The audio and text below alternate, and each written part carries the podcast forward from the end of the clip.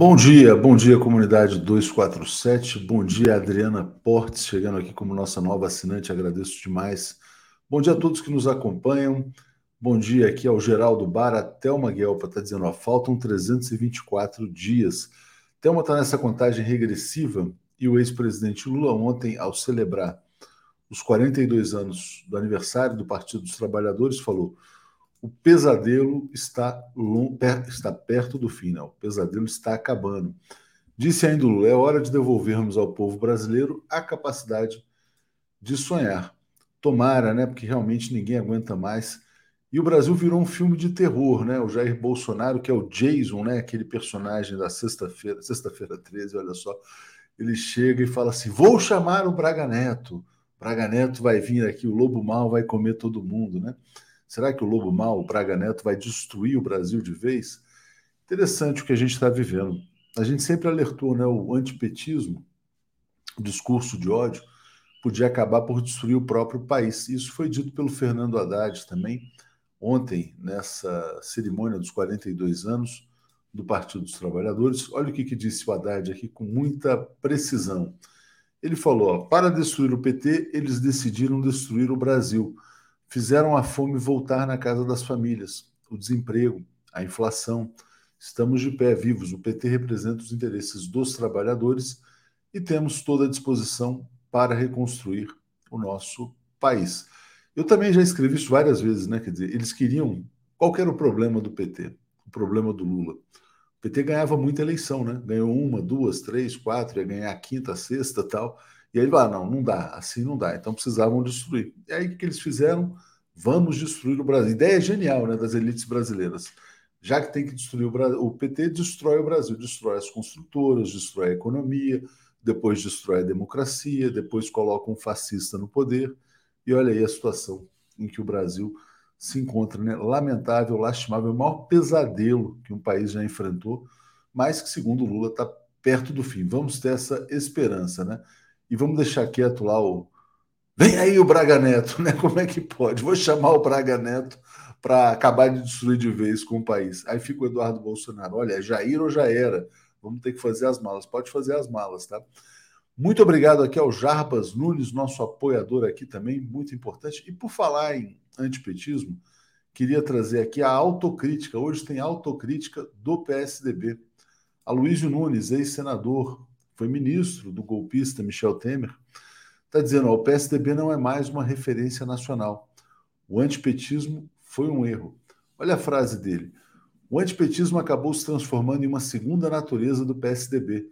Isso nos fez andar em muito má companhia. Pois é, o PSDB podia falar assim: não, nós fizemos isso aqui de bom, aquilo ali, tal, etc. E tal. Mas quando você vira anti alguma coisa, você realmente distorce a sua própria natureza. Né? E aí eles passaram a andar em más companhias. Eles convocaram os fascistas para destruir o Brasil. Fizeram a destruição do Brasil e agora estão tentando se reabilitar. Né? Triste uh, história, né? essa que aconteceu no Brasil. Mas o PSDB fez isso com o apoio da imprensa brasileira. Deixa eu só mostrar rapidamente aqui uma matéria do G1. Interessante, né? Olha que curioso aqui. Olha como a imprensa brasileira é incorrigível. O G1 pertence à Rede Globo. Eu vou botar aqui, ó. G1, portal de notícias da Globo. Dólar a 5,20, comemorando. Eba, dólar a 5,20. Por que a moeda está caindo? E saiba se é hora de comprar. Aí eles falam: o Brasil é o país com maior queda do dólar em 2022. Entenda as razões. Aí eu vou lá ler a matéria do G1 sobre os motivos da queda do dólar. Né? Aí a gente vai ver aqui você vai ver, ah, o dólar está caindo, ah, está entrando volume de investimento estrangeiro, aumentaram os preços das commodities, as taxas de juros estão subindo, ah, o dólar deve continuar em queda, é hora de comprar dólares, viajar ao exterior, lembrando que a moeda brasileira no governo Lula caiu a 1,60, né? Estava até barato demais, de fato. Aí eu vou aqui, ó, a gente pega aqui, ó, Command F, aí escrevo aqui Lula Zero citações. Né? Então o Globo faz uma matéria que o dólar está caindo a 5,20, entenda os motivos e não tem nenhuma. Uh, quer dizer, eles deixam a verdade principal, o principal fator para a queda do dólar, que é o favoritismo absoluto do ex-presidente Lula, eles simplesmente ignoram, né? Então, a imprensa brasileira é incorrigível. Né? O dólar está caindo, por quê? Porque o Lula vai vencer as eleições, ao que tudo indica. O que, que disse o ex-presidente Lula em relação ao mercado? Ele foi cobrado sobre o mercado. Ele falou assim: ó, é o mercado que tem que me dizer o que, que vai fazer pelo Brasil, não é ele que tem que dizer o que ele vai fazer pelo mercado. Né? É isso aí. Obrigado ao Paulo César Medrano. Quem diria que os caras que perseguiam professores em sala de aula, aula eram nazistas, né? Pois é, o MBL é isso, né?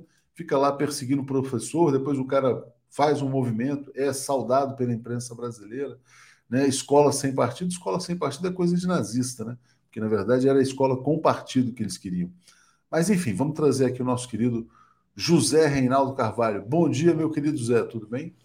Bom dia, Léo. Bom dia, comunidade da TV 247. Tudo bem? Zé, olha só, o pessoal aí está animado, né? O Lula está dizendo, o pesadelo está chegando ao fim, contagem regressiva. Você está otimista, Zé? Eu estou otimista dentro de um realismo de que a, a batalha vai ser dura. Estou otimista porque todos os indicadores é, de pesquisas eleitorais e o ambiente que a gente observa, conversando com as pessoas, mostram que o Lula realmente está em grande vantagem mas a gente não deve subestimar o inimigo. Então, vai vir aí pela frente uma batalha dura. Aliás, eles estão fazendo já essas ameaças, né? Brandindo aí a ameaça, o fantasma Braga Neto, que representa de fato uma ala fascista das Forças Armadas brasileiras. Mas eu estou confiante em que o povo brasileiro será capaz de derrotar seus inimigos e abrir um, novo, uma nova página em nossa história sob a liderança do Lula um novo horizonte, né? um novo amanhã. Mercedes Cabral, bom dia. O Brasil voltará não só a sonhar, mas também a ter vida digna para todos. Né? Vamos lá. Zé, efeméride de hoje. Qual é? Hoje tem uma revolução importante celebrando aniversário. Né? Exatamente, é importante efeméride, 43 anos da Revolução é, Iraniana, que se intitula oficialmente Revolução Islâmica do Irã, e a república que se formou após é, esta revolução passou a chamar-se é, República Islâmica do Irã. Mas a revolução iraniana não foi apenas, ou pelo menos no seu início, é, apenas uma revolução islâmica. Eu digo apenas porque ela tinha muitos componentes democráticos, populares, anti-imperialistas, embora a, o aspecto islâmico da revolução não negue o anti-imperialismo. Mas eu me recordo do ano de 1978, principalmente o segundo semestre de 78, multidões imensas nas ruas das principais cidades iranianas, é, principalmente a capital Teherã, mas não só, na luta contra a ditadura do Shah da dinastia Reza Pahlavi, que era o principal aliado do imperialismo estadunidense na época na região do Oriente Médio.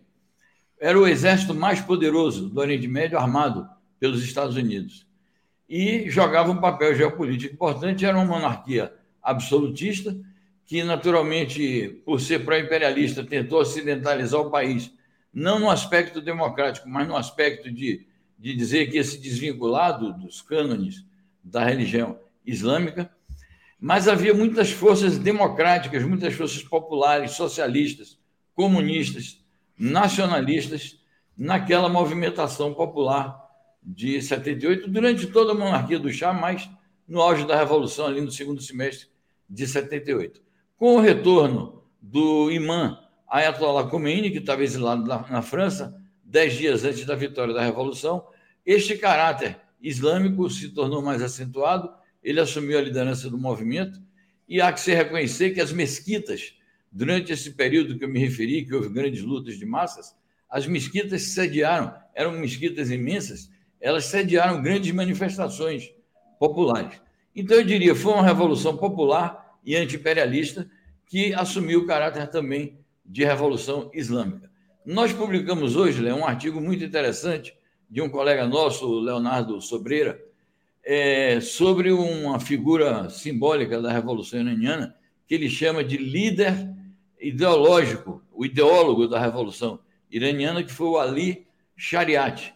O Ali Shariat ele, ele foi um filósofo de formação islâmica e ele tentou elaborar teorias em que fazia simbiose de aspectos do marxismo, do nacionalismo iraniano, nacionalismo persa e o islamismo, Foi preso várias vezes pelo regime do Shah, depois foi exilado é, para o Reino Unido, onde ele morreu em condições muito misteriosas até hoje. Paira a dúvida se ele não teria sido assassinado pela SAVAK, que era o serviço secreto do, do Shah do Irã, que atuava nos países estrangeiros caçando os patriotas iranianos que lutavam no exterior contra a ditadura. Recomendo muito a leitura na seção Ideias do nosso site sobre o ideólogo da Revolução Iraniana, Ali Shariat, artigo do Leonardo Sobreira.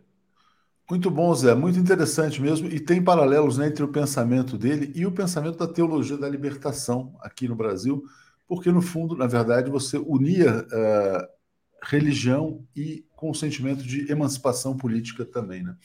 Muito legal. O Luiz Fernando de Nando está dizendo: o programa do Pepe ontem foi show. O Pepe, de fato, estava muito inspirado no dia de ontem, então foi bem legal. Quem não assistiu, recomendo que veja. Zé, olha só, vamos falar uh, sobre Conselho Central Palestino suspendendo acordos com Israel. O que está acontecendo por lá, Zé, por favor?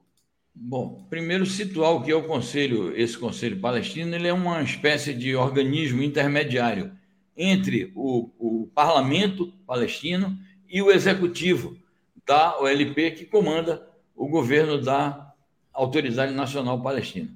Esse conselho se reuniu é, ontem e tomou decisões relativas a, aos acordos que, que a Palestina tem com Israel, entre eles o acordo de reconhecer o chamado Estado judeu, é, mas em nome do reconhecimento mútuo, Estado judeu e Estado palestino. Mas, porque a Organização pela Libertação da Palestina é comprometida com este princípio de construir dois Estados nacionais ali, o Estado Nacional israelense e o Estado Nacional palestino. É, seguindo, inclusive, recomendações e resoluções da ONU. O Estado Nacional Palestino, com capital em Jerusalém, Oriental, com o retorno dos refugiados e com as fronteiras que foram estabelecidas depois da guerra de 1967. Israel sistematicamente viola esses princípios, não aceita as resoluções da ONU e nunca reconheceu e dá demonstrações cabais de que jamais reconhecerá o Estado Nacional Palestino. Então, é uma espécie assim de protesto, porque, claro, é uma decisão que ainda precisaria passar pelo próprio parlamento palestino e ser ratificado pelo governo, mas tem um caráter de pressão política é, sobre as instituições palestinas e, obviamente, sobre Israel e sobre a comunidade internacional, que às vezes fica muito silenciosa em relação aos crimes cometidos pelos sionistas israelenses. Olha que legal, uh, Zé, aqui mudando um pouco de assunto, a efeméride trazida pelo Pedro Antônio Cândido. Há 76 anos, o golpista Roberto Marinho levava uma bofetada de Benjamin Vargas, que ainda o ameaçou sacando seu revólver por mentir, né? Mas depois a Globo se aliou aí ao imperialismo e passou a destruir o Brasil, como faz até hoje, como tenta fazer. Vamos seguir aqui, Zé Reinaldo, trazendo mais notícias interessantes. É essa aqui, ó. Países membros do Quad se reúnem na Austrália para discutir os seus desafios. O Quad é aquele grupo formado basicamente para hostilizar a China, né? Mas explica para a gente aí, Zé. É isso. O Quad é, é um quarteto, né? Um, eles chamam o quadrilátero, que são os Estados Unidos, o Reino Unido, não, os Estados Unidos, Japão, Índia e Austrália. O Reino Unido faz parte de um outro grupo. A China já chegou a ironizar esse Quad, dizendo que isso é uma, é uma tentativa, um ensaio dos Estados Unidos e dos seus aliados de criar uma espécie de mini OTAN voltada para a região do, da Ásia Pacífico, porque esses países todos têm se irmandado com os Estados Unidos na hostilização da China. Aí hoje eles estão reunidos, certamente a reunião já acabou, é, pelo fuso horário, lá em Melbourne, na Austrália, e disseram que iam encarar os desafios da luta contra o terrorismo, da cooperação internacional, mas tampouco descartaram a cooperação, a continuação da cooperação deles no plano militar e tampouco retiraram da agenda é, a crise chamada crise da Ucrânia, que não tem nada a ver com a Ásia-Pacífico, mas por ordem de Washington tem, tem que pôr na pauta. Agora parece que toda reunião internacional, Washington tem que pôr na pauta a questão da Ucrânia para tirar uma resolução lá dizendo que se a Rússia atacar a Ucrânia, nós vamos apoiar as sanções é, é, terríveis, as sanções irreversíveis, as sanções das quais a Rússia vai se arrepender para todo o sempre.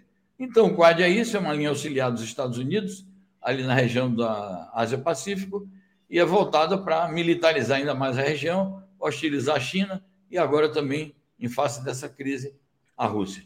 É, essa coisa do lobo mal russo, né, uma coisa tão interessante. E olha que coisa absurda que eu vou mostrar agora aqui, Zé, que é esse tweet da Liz Truss, a diplomata do Reino Unido, né?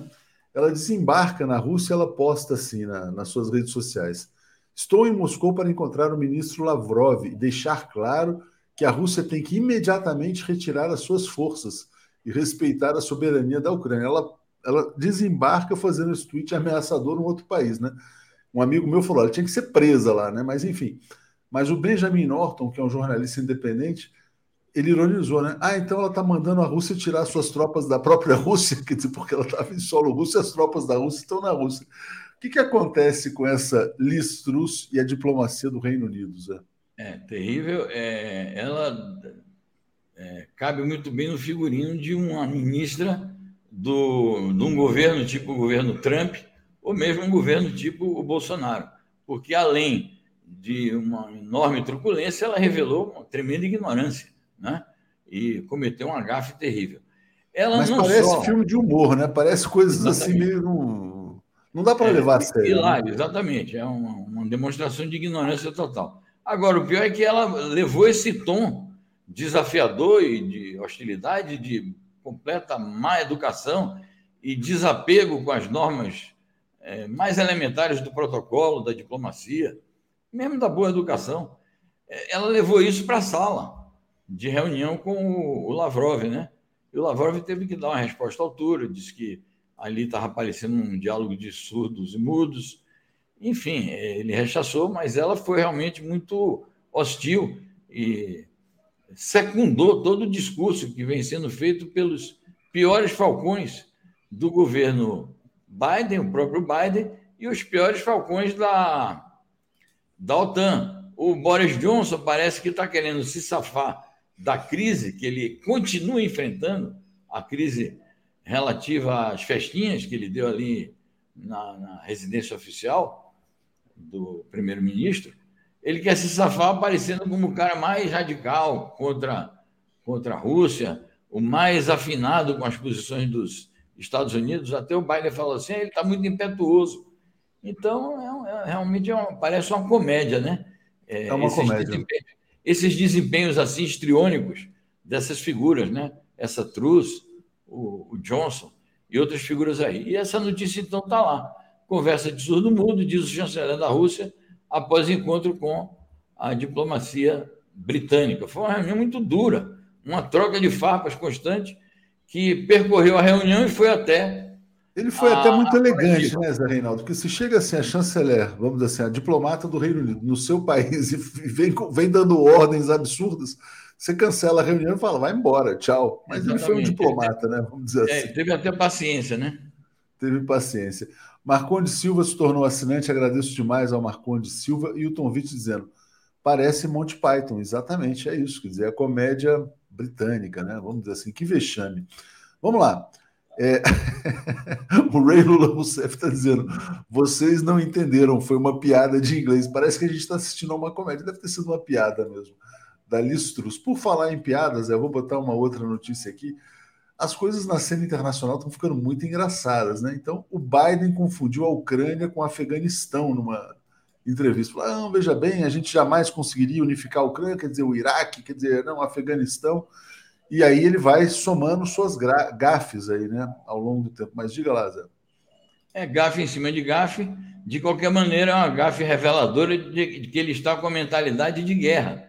Porque o que ele fez no Afeganistão foi uma. Ele não, os Estados Unidos fizeram uma guerra de 20 anos no Afeganistão, depois houve a guerra do Iraque também, pelos seus antecessores. Então, como ele está com guerra na cabeça, é, ao pensar na Ucrânia, onde ele quer fazer uma guerra por procuração contra a Rússia, ele então trocou as bolas e falou primeiro Afeganistão, depois falou Iraque. Ah, não, é a Ucrânia.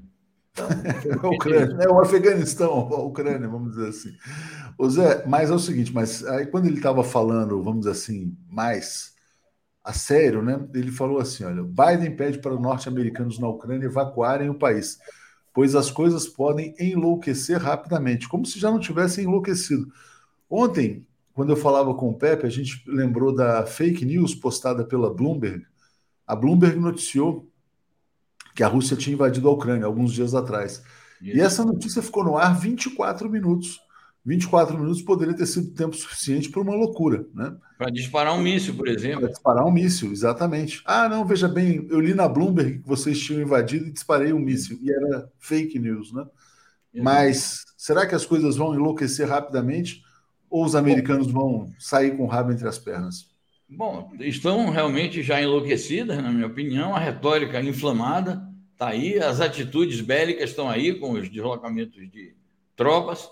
A Rússia, obviamente, ela continua mantendo as suas tropas no seu território, contrariamente ao que diz a, a Liz Truss, mas ela está fazendo as suas movimentações, além de manter aí uma quantidade que é imprecisa de tropas na fronteira com a Ucrânia, ela tem feito essas movimentações, esses exercícios militares é, em parceria com a Bielorrússia, é, mas da parte dos países imperialistas e da OTAN, o que a gente vê é realmente um, um rufar cada vez maior dos tambores de guerra, um preparativo é, intenso, e tudo pode acontecer. Ele, o, o próprio Biden diz assim: é, não estou falando aqui de uma guerra entre a Rússia e os Estados Unidos, que imaginem, isso seria a guerra mundial. Então está começando a falar em guerra mundial mas pode ser uma guerra por procuração, é o que a gente tem afirmado aqui, né?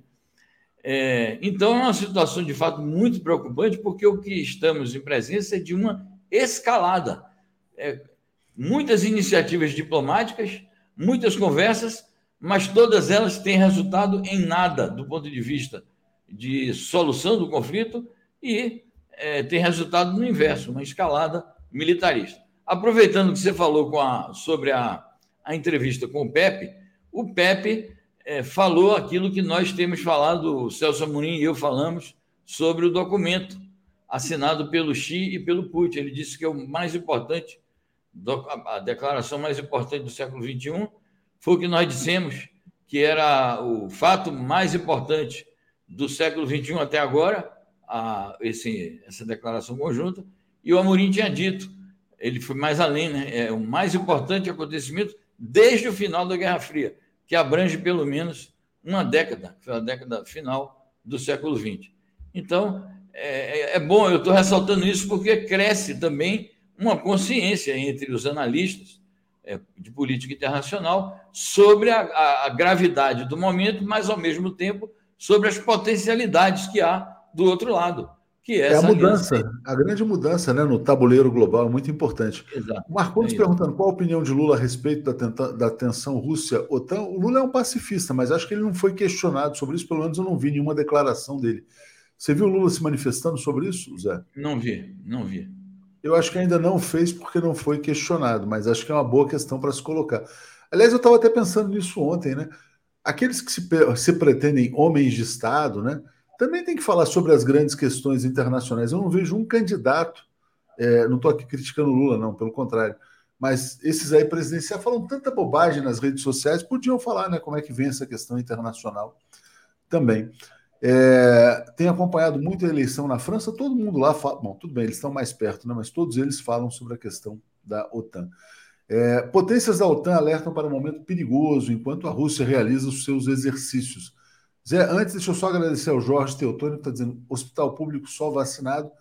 E ao Cadu, irônico, por trás de cada crise no planeta encontramos a mão ou o pé do grande irmão que alega defender democracia e pratica imperialismo sobretudo. Exatamente, parece que eles estão por trás de todos os problemas globais. Mas é, diga lá, é, vamos falar sobre essa matéria.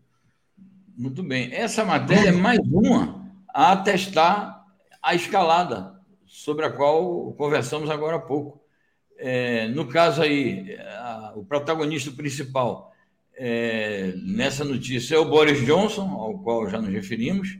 Ele foi a Bruxelas ontem, se encontrou com o secretário-geral da OTAN e ele praticamente está instando os países da OTAN a militarizarem cada vez mais está chamando atenção para o perigo russo, está dizendo que não vai admitir, que a OTAN não pode admitir um ataque da Rússia à Ucrânia, repetindo isso que já se tornou uma espécie de um mantra das potências é, pertencentes à OTAN. Está é, tá anunciando encontros bilaterais também com países membros ali do entorno da Ucrânia e da Rússia, antigos países do, do, do antigo sistema é, socialista do leste europeu. Então ele está, na verdade, tentando assumir uma espécie assim de sublíder ou espala da, dessa orquestração comandada pelo, pelo Biden de é, manter o, o, discurso, manter o coro, é, a sinfonia é, da preparação da guerra em relação à Rússia pela interposta via da Ucrânia, que é isso. A Ucrânia é um mero detalhe nessa discussão toda. Eles não estão para nada preocupados com a Ucrânia, mas querem utilizar o pretexto Ucrânia para atacar a Rússia de alguma maneira. Exatamente. É, deixa eu botar aqui uma última notícia, uh, Zé, que na verdade é uma notícia histórica que a gente destacou 15 anos atrás, Vladimir Putin alertava para a escalada de conflitos internacionais num discurso em Munique. Esse discurso é considerado um discurso histórico, que é o grande momento de afirmação da Rússia depois da destruição deixada lá pelo Boris Yeltsin. É, passo para você falar a respeito. Zé. Exatamente. Ontem nós comentávamos sobre a conferência de Munique, que vai começar no dia 18, vai do dia 18 ao dia 20, que é a conferência é, sobre segurança chama Conferência de Segurança de Munique, que é sediada lá. E é uma derivação, digamos, política e supostamente diplomática das ações da OTAN. É uma espécie de politização da OTAN. É, em algum momento, eles convidaram é, a Rússia, convidaram a China, a Rússia participou de várias dessas reuniões, algumas delas pelo menos, a China também, e em, em 2007 para 2008 foi o momento exato em que a Rússia decide é, parar com essa escalada, essa expansão ininterrupta, interminável das forças da OTAN rumo ao leste da Europa e rumo às fronteiras da Rússia. E é muito interessante ler esse texto, porque parece que você está lendo coisas atuais. Ele fala da expansão da OTAN, fala da concentração de tropas da OTAN no entorno russo, fala que, portanto, isso é uma ameaça à segurança nacional da Rússia, à integridade territorial do país, fala sobre a, a, a, o malefício que representa para o mundo ter uma ordem unipolar e fala da necessidade de uma ordem é, multipolar, é, fala da crise é, em relação ao Irã, as ameaças já naquela época que os Estados Unidos faziam em relação ao Irã. Então, é interessante observar que temas que eram discutidos há 15 anos continuam na agenda internacional. A gente percorre diariamente aqui o noticiário, vê notícias da hostilização dos Estados Unidos contra o Irã, a saída deles do acordo nuclear, e todos esses temas aí correlatos com a Rússia. Então, é um, é um documento realmente histórico, porque ali contém, os russos falam, contém algumas profecias. Eu não diria profecias, mas contém algumas previsões baseadas numa análise concreta da situação concreta e de uma análise científica é, do tabuleiro internacional, que permitiu a ele fazer algumas é, projeções para o futuro, que é agora. Discurso profético, Zé. Zé, queria te agradecer, desejar um bom fim de semana. Sei que você vai estar aqui na Labuta aqui com a gente aqui. É, e, e vai ter o programa. O programa vai ser ao vivo ou gravado? Programa gravado, é, onde a gente fala sobre esses temas aí, girando em torno da declaração Biden, é, declaração Xi-Putin e da retórica belicista que está em escalada do Biden. Ao mesmo tempo, a gente diz o Biden está levando um nó tático do, do Putin, porque apesar de toda a agressividade, o Putin tem sabido, a agressividade do adversário, Putin tem sabido contornar esses obstáculos, por enquanto, diplomaticamente. Zé, última pergunta rápida aqui do Lucas. Qual o papel dos Estados Unidos na Síria? Se os russos estão lá, ao lado do governo, combatendo o, o, o exército islâmico, o que, que os Estados Unidos fazem? Eles fazem o terrorismo lá? Quer dizer, só para. Bom, os Estados Unidos hoje afirmam que combatem o chamado Estado Islâmico, até anunciaram outro dia o assassinato de mais um líder deles, mas é, não é segredo para ninguém que os Estados Unidos instrumentalizaram é, por vias aí clandestinas uma série de grupos terroristas e esse próprio Estado Islâmico ele é um desmembramento dos antigos grupos terroristas que eles instrumentalizaram no Afeganistão desde a época da ocupação soviética, a própria Al-Qaeda. Então, os Estados Unidos estão por trás de, de muitos daqueles grupos que atuaram ali, e, no caso, eles agiram no sentido de desestabilizar o governo do, do Bashar Assad e fizeram a tentativa de invasão. O Obama chegou a dizer que ia dar a ordem executiva e ia convocar o Congresso para atacar a Síria, naquela farsa que eles montaram, dizendo que foi uma, umas armas químicas que o governo sírio mandou jogar contra uma comunidade. Naquele momento, o Bashar telefonou para o, o Putin e disse: por favor, vocês precisam nos ajudar, e juntou a ajuda russa com a ação heróica do povo sírio, sob a liderança do Bashar, e unido em torno também do exército árabe sírio, e resistiu até agora. Mas os Estados Unidos ainda sonham com a fragmentação da Síria em vários países, é, como tentaram fazer também em relação ao Iraque e ao Afeganistão. É Zé, muito obrigado. Obrigado a você. Vamos seguir aqui com o Paulo e o Alex. Valeu. Obrigado, bom programa a todos e bom fim de semana aos que vão descansar. Abraço. Valeu, abraço. Bom dia, Paulo, tudo bem? Tudo bem, bom dia, bom dia, Tuxi. Bom dia, Alex, tudo em paz? Oi, bom dia, bom dia, Léo, bom dia, Paulo, bom dia todo mundo. Bom dia, olha só, tem gente que está vindo aqui se inscrever no canal, fica 20 minutos inscrito, faz um comentário é, que é um comentário inaceitável e já é bloqueado. Pode ir embora, tal. Aí arruma um outro perfil, se inscreve de novo. Quando vier xingar de novo, a gente vai bloquear de novo, tá? É, lamento, lamento que você tenha vindo aqui fazer agressões. Tchau. Jefferson, o nome dele.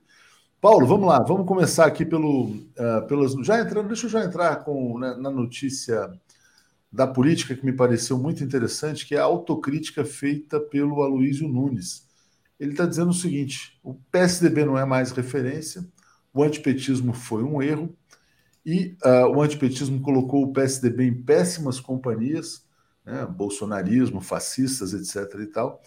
É, e agora ele está, enfim, tentando aí corrigir o seu rumo. É, passo para você falar a respeito disso, Paulo. Olha, o comentário uh, do Aloysio Nunes mostra que ele não perdeu a capacidade de enxergar a realidade o PSDB realmente deixou de ser uma referência nacional e isso deve-se única e exclusivamente ao comportamento dos seus dirigentes, que abandonaram qualquer uh, referência que, no passado em que eles tiveram um apego à democracia, em que eles até tinham uma certa preocupação social, não vamos esquecer, eles compareceram a, a, a, nas primeiras greves do ABC, ainda sob a ditadura, não é? Uh, e, ao contrário, eles foram indo, eles, eles romperam com qualquer ligação com o movimento, com a, com a história popular, passaram a fazer uma. aderiram a uma liderança golpista, cujo símbolo era o Aécio Neves. Bem, eles estão colhendo o resultado que era esperado. Viraram um partido sem uma identidade clara, sendo um partido de direita, em alguns momentos de extrema-direita, estão colhendo o que plantaram. É, é, é, é isso aí. Eles hoje não, não têm a menor expressão, ninguém sabe o que eles vão fazer nessa campanha presidencial, eles não têm candidato, eles podem pôr o Dória, podem pôr o Leite, pode por quem quiser, não tem, porque realmente essa, essa é uma árvore que foi secando, as raízes foram apodrecendo, agora eles estão aí. É uma lição para a história. Ninguém ganha, ninguém tem vitórias a longo prazo quando fica quando se torna inimigo do povo. Foi isso que o PSDB fez, apoiou o golpe de Estado, foi contra o Lula, apoiou a, a, a prisão do Lula, apoiou o golpe contra Dilma. O que eles gostariam que acontecesse? Isso que está acontecendo. É isso aí, Paulo. Você resumiu bem. Vamos passar para o Alex, já acrescentando aqui uma notícia nova, Alex, que é essa aqui. Ó. É, a coisa está tão complicada no PSDB a Natuza Neri, que é colunista do, da Globo News, do Glo, Globo News, né, está dizendo que tem uma conspiração interna, que eles podem, inclusive, não homologar a candidatura do Dória, muita divisão, muita conspiração. É, mas passo para você também comentar essa autocrítica do Aloysio Nunes, né? Não, é o seguinte, o, o PSDB depois do João Dória não é, não é mais o PSDB. Né? nunca mais foi PSDB, nem nunca será. Quer dizer, o, o social-democracia, do nome do partido, virou social de, de elite econômica, financeira, né? virou outra coisa, virou, o partido foi completamente para a direita, perdeu totalmente seu caráter social que tinha ainda né, nos tempos né, idos. Mas com João Dória o, partido mudou completamente. O, PSDB acabou, de fato, não há mais PSDB. Tem o partido João Dória. Então, com, com, com João Dória e, e não, e assim, de, de, um lado João Dória, do outro lado o Aécio, quer dizer, uma coisa assim, né? É, absurda, né? Um partido que acabou, o partido acabou. O João Dória entrou no partido e e aí, ao contrário do Rei Midas, né, o partido foi minguando, minguando, e está nessa coisa aqui de, de 2% nas pesquisas, e é por isso que essa, essa, essa conspiração é o seguinte: tem um grupo de senadores, dentre os quais José Aníbal, Tasso Gereissati, atuando concretamente para ver soluções, quer dizer, eles não, não, vão, ter, não vão ter como barrar o Dória né, na candidatura. O Dória é que tem que desistir, tem que assumir, tem que. Né?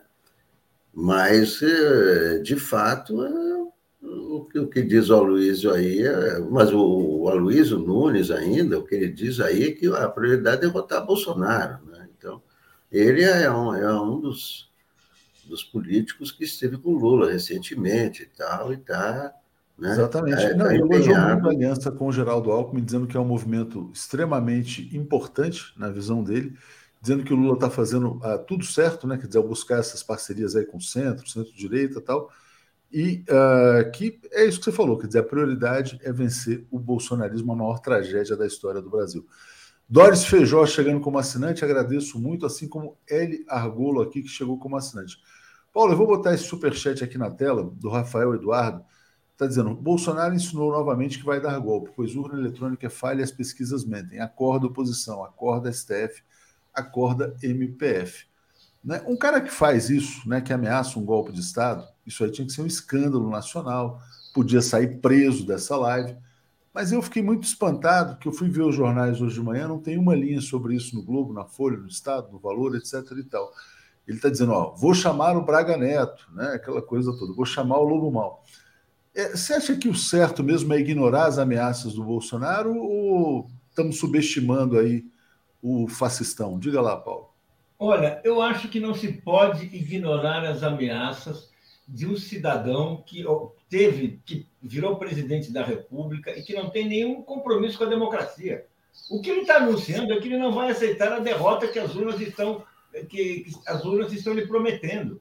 É isso que ele está dizendo. Quando ele fala, vou chamar o Braga Neto, Lembra? O, o Figueiredo falava, vou chamar o Pires, quando ele ameaçava fechar. O Brasil estava numa abertura, entre aspas, democrática, vou chamar o Pires, ou seja, era o ministro do Exército, ele falava, ele está imitando uma caricatura do Figueiredo uh, uh, na, na, década de. lá, lá para 1980. Mas o Bolsonaro, que não tem nenhum compromisso, ele está realmente, ele está realmente falando isso. E aí, vamos dizer assim, é, é, é, nós temos que ficar com, a com barbas de molho, não podemos imaginar que está tudo consolidado, não está. Esse governo vai tentar tudo para inverter o jogo antes, durante, durante e depois da, da, da eleição. É realmente, vamos dizer assim, se ele perder, vai impedir a posse. O Capitólio não, é, não foi uma brincadeira. O Capitólio, que foi aquela tentativa de melar a apuração, a apuração nos Estados Unidos, vai se tentar, o Bolsonaro vai tentar fazer a mesma coisa. Não é por acaso que ele continua. Eles e os bolsonaristas ficam falando, contestando as urnas eletrônicas. Isso não é piada, minha gente.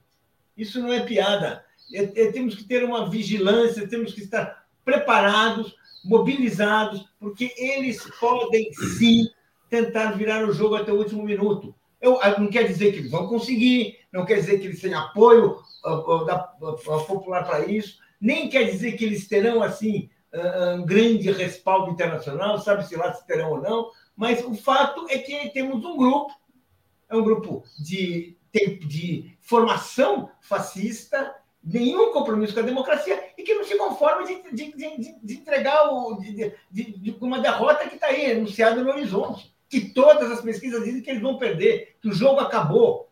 Que eles não, tem que esquecer, eles não se conformam. Não Exatamente, se conformam. o jogo acabou, mas eles estão lá, né? Então, como eles é, têm a caneta, é perigoso. Deixa eu agradecer aqui a Elia Argolo dizendo: ó, virei membro em homenagem aos 42 anos do PT e ao trabalho maravilhoso de todos da comunidade. Agradeço muito. Assim como a Jitka uh, Anand né? Agradeço. Vamos chegar como membros assinantes. Precisamos de vocês. Everaldo Máximos. A solução Braga Neto é de se entender. Jair era e o general vai concorrer às eleições para melar tudo. Alex, você acha que a gente tem que levar a sério essas ameaças golpistas do Bolsonaro, dos seus filhos, dos militares, enfim? Não, o papel dele é de terrorista, né? É de, de provocar terror. Ninguém dá golpe de Estado sem os militares. Ou, ou, ou, os militares são cínicos, hipócritas, e as declarações deles não valem nada, ou então, não é, eu não vejo como uh, um apoio, um golpe a uma pessoa que está destruindo o país, né, acusado de crimes. Ontem mesmo, um relatório duríssimo feito pela Polícia Federal, entregue ao Alexandre de Moraes, é, dizendo que, o, que, o, que a milícia digital funciona, funciona, funciona dentro do gabinete do ódio, fica no Palácio do Planalto, e com palavras duras contra Bolsonaro. Então é o seguinte, as ameaças ele faz. Então ele vai lá no cercadinho, né, reúne ali os meia dúzia de, de seus aliados fiéis, evangélicos. Ó, oh, é, vocês acham que há uma existe alguma diferença entre a ditadura das armas e a ditadura da caneta? Foi a expressão que ele usou, claro, referindo-se ao STF, ao TSE. Aí ele diz nenhuma. Ah, os aliados ali. Daí ele fala: é, daqui a alguns dias vai acontecer algo que vai salvar o Brasil. Aleluia, aleluia. Então, isso se transforma numa ameaça, num, numa tentativa de golpe de Estado porque ele é um terrorista, um terrorista na presidência da República. Mas ele não tem. Aí, aí ele vai na live e o que, que é o Braga Neto? Ah, porque as Forças Armadas encontraram vulnerabilidades nas urnas eletrônicas e o TSE não está dando bola para isso. Então eu vou mandar o Braga Neto conversar com o Barroso. Isso que ele falou na live. E o que ele falou na live também é assim, como é que essas pesquisas mostram o líder com 50%, ele admitiu que o Lula está com 50%, e a nossa audiência agora, nesse momento, é 150 vezes maior do que a audiência do PT comemorando aniversário. Olha, a, a, é um idiota completo. Então, isso prova, isso prova a farsa das urnas. Então, sabe, uma pessoa que usa esse tipo de argumento, é claro, ele não pode dizer, ele não quer dizer que já perdeu ele tem que deixar o auditório animar. Não, tá vendo? Essas urnas são falsas. Ele não está com essa, com essa perspectiva Sim. ruim, não. Então você vê que a coisa vai assim, é uma gangorra. De tarde parece que ele está ameaçando com um golpe. À noite ele eh, reclama das pesquisas. Então, eu não, não vejo nem possibilidade de nenhum golpe. Deixa eu, deixa eu passar para o Paulo aqui, ó, só agradecendo a Gitka, dizendo que já era membro, tinha perdido o status, e o Ray dizendo tem bolsonaristas idiotas dizendo que as urnas eletrônicas não têm certificação do Inmetro, desde quando o Inmetro tem algo a ver com eleição, né? Paulo, olha só, uh, ainda nesse tema, o Flávio Bolsonaro, que vai coordenar a campanha do pai, disse o seguinte: não, veja bem, olha, o discurso anti-vacina gerou um certo desgaste, eles já constataram isso pelas pesquisas, mas vão ajustar. Vão dizer, ah, não, Bolsonaro não é contra a vacina, não, pelo contrário, etc. Mas, enfim, eles estão perdidos. Queria que você é, arrematasse esse tema aí para a gente passar para outros assuntos depois. Olha, se a gente for tentar reconstruir a história de movimentos fascistas, autoritários, que investiram contra a democracia, o discurso é sempre confuso. Nunca é um discurso coerente, nunca aparece um discurso com base na realidade, porque, de fato, eles não têm uma relação uh, uh, com, a, com, a, realidade. Eles vivem, eles vivem numa, confusão, numa mistificação, eles se baseiam na mentira. Basta ver os discursos do Hitler para, para acender na Alemanha. Tinha alguma verdade nas denúncias dele a respeito dos judeus, que era uma desgraça do mundo, que era uma tragédia do mundo? que eram os responsáveis pela miséria da Alemanha? Claro que não, mas ele insistiu, insistiu e insistiu. Então é assim que funciona. Você vai criando uma a verdade, a mentira repetida mil vezes que vira verdade, dizia o mestre nazista Goebbels. Então é isso que ele está tentando. Se isso vai dar o resultado que ele espera, se vai dar o resultado agora, torcemos que não, mas é, esperamos que não. Eu também não acredito. Agora, ficar assim achando que ó, não tem chance nenhuma é a melhor maneira de deixar ele prosperando. É a melhor maneira de deixar que muitas pessoas que duvidavam, que achavam até engraçado, que achavam um diálogo de maluco, acabem falando, é, pois é, né? Será que, gente, infelizmente o ser humano ele tem, uma, ele tem, ele tem muita credulidade. E no Brasil, nós sabemos que tem uma elite que ganhou tanto dinheiro com o senhor Bolsonaro. Tem, tem, se a gente quiser, depois a gente pode até falar sobre isso, que tem um exemplo maravilhoso agora, que ganhou tanto dinheiro com o senhor Bolsonaro, que não é capaz, assim, de uma hora para outra, ah, jogá-lo jogá ao fundo do mar, porque o Bolsonaro lhe deu muita coisa. Então, vamos, assim, ser cautelosos. Sabemos que é isso agora, pouco importa a, a, verdade a mentira para essas pessoas. E num país onde a imprensa cumpre esse papel nefasto, que ela cumpre, tem essa história de, de cumplicidade com várias iniciativas golpistas, muitas pessoas acabam acreditando em mentiras as mais absurdas do mundo. Vamos lá. É, eu vou aqui ler alguns comentários, vou passar para o Alex ainda comentar o tema do nazismo no Brasil. A gente falou bastante sobre isso ontem. Antes aqui, ó, o Rafael Eduardo dizendo, Alex não confia nos militares, Braga Neto nem Vilas Boas. O golpe está sendo anunciado, milícias armadas, PM mataram Marielle, vão matar a democracia. Heitor Paladin, vocês três são imprescindíveis, eles não passarão. E Marcos Perucci dizendo, o caos como método, fascismo clássico, bom dia. Alex, há muita preocupação, na verdade, né? há esperança também. Mas eu queria que você falasse sobre essa reação ao nazismo, que agora vai ter processo contra o Flow também. Então, uh, para a gente passar por esse tema de ontem aqui. É, é, o Ministério Público de São Paulo, né, ontem anunciou a investigação não só contra o Monark, mas contra o podcast, contra a empresa, porque a empresa é responsável pelo que dizem ali os seus comunicadores, que se, eles mesmos se definiram como dois idiotas.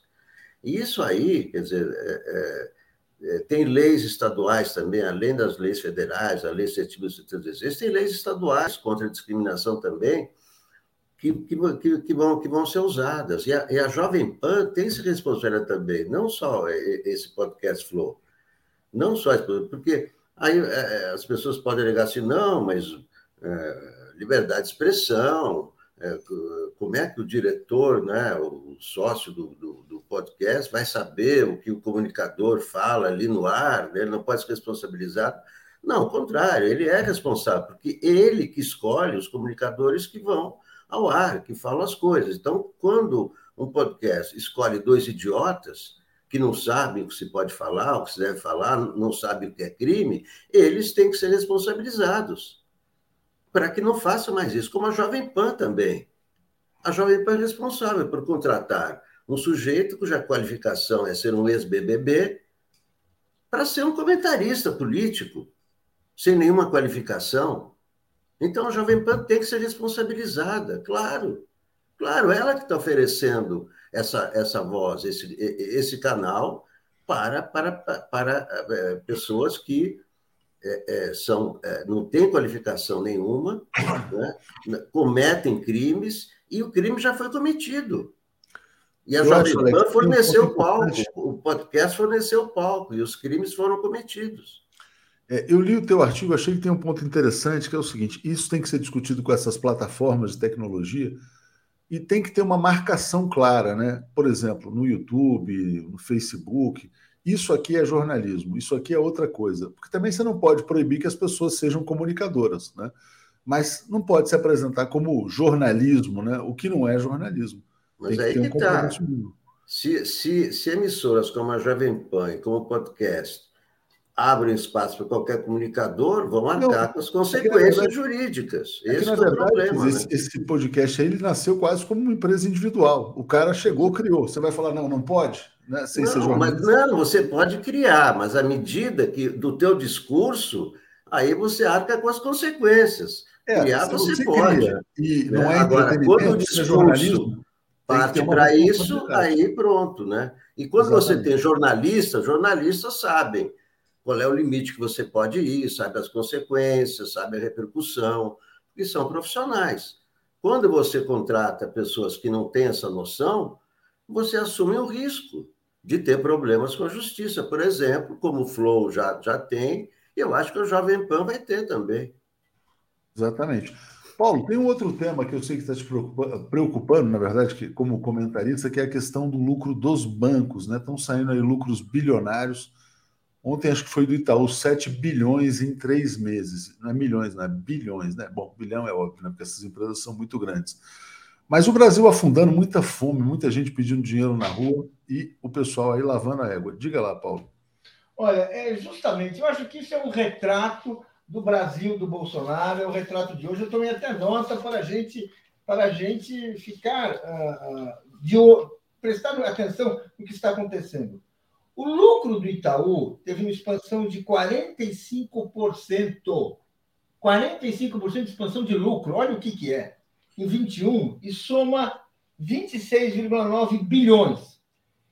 Nesse mesmo período, o desemprego dos brasileiros pobres subiu de 26% para 35%.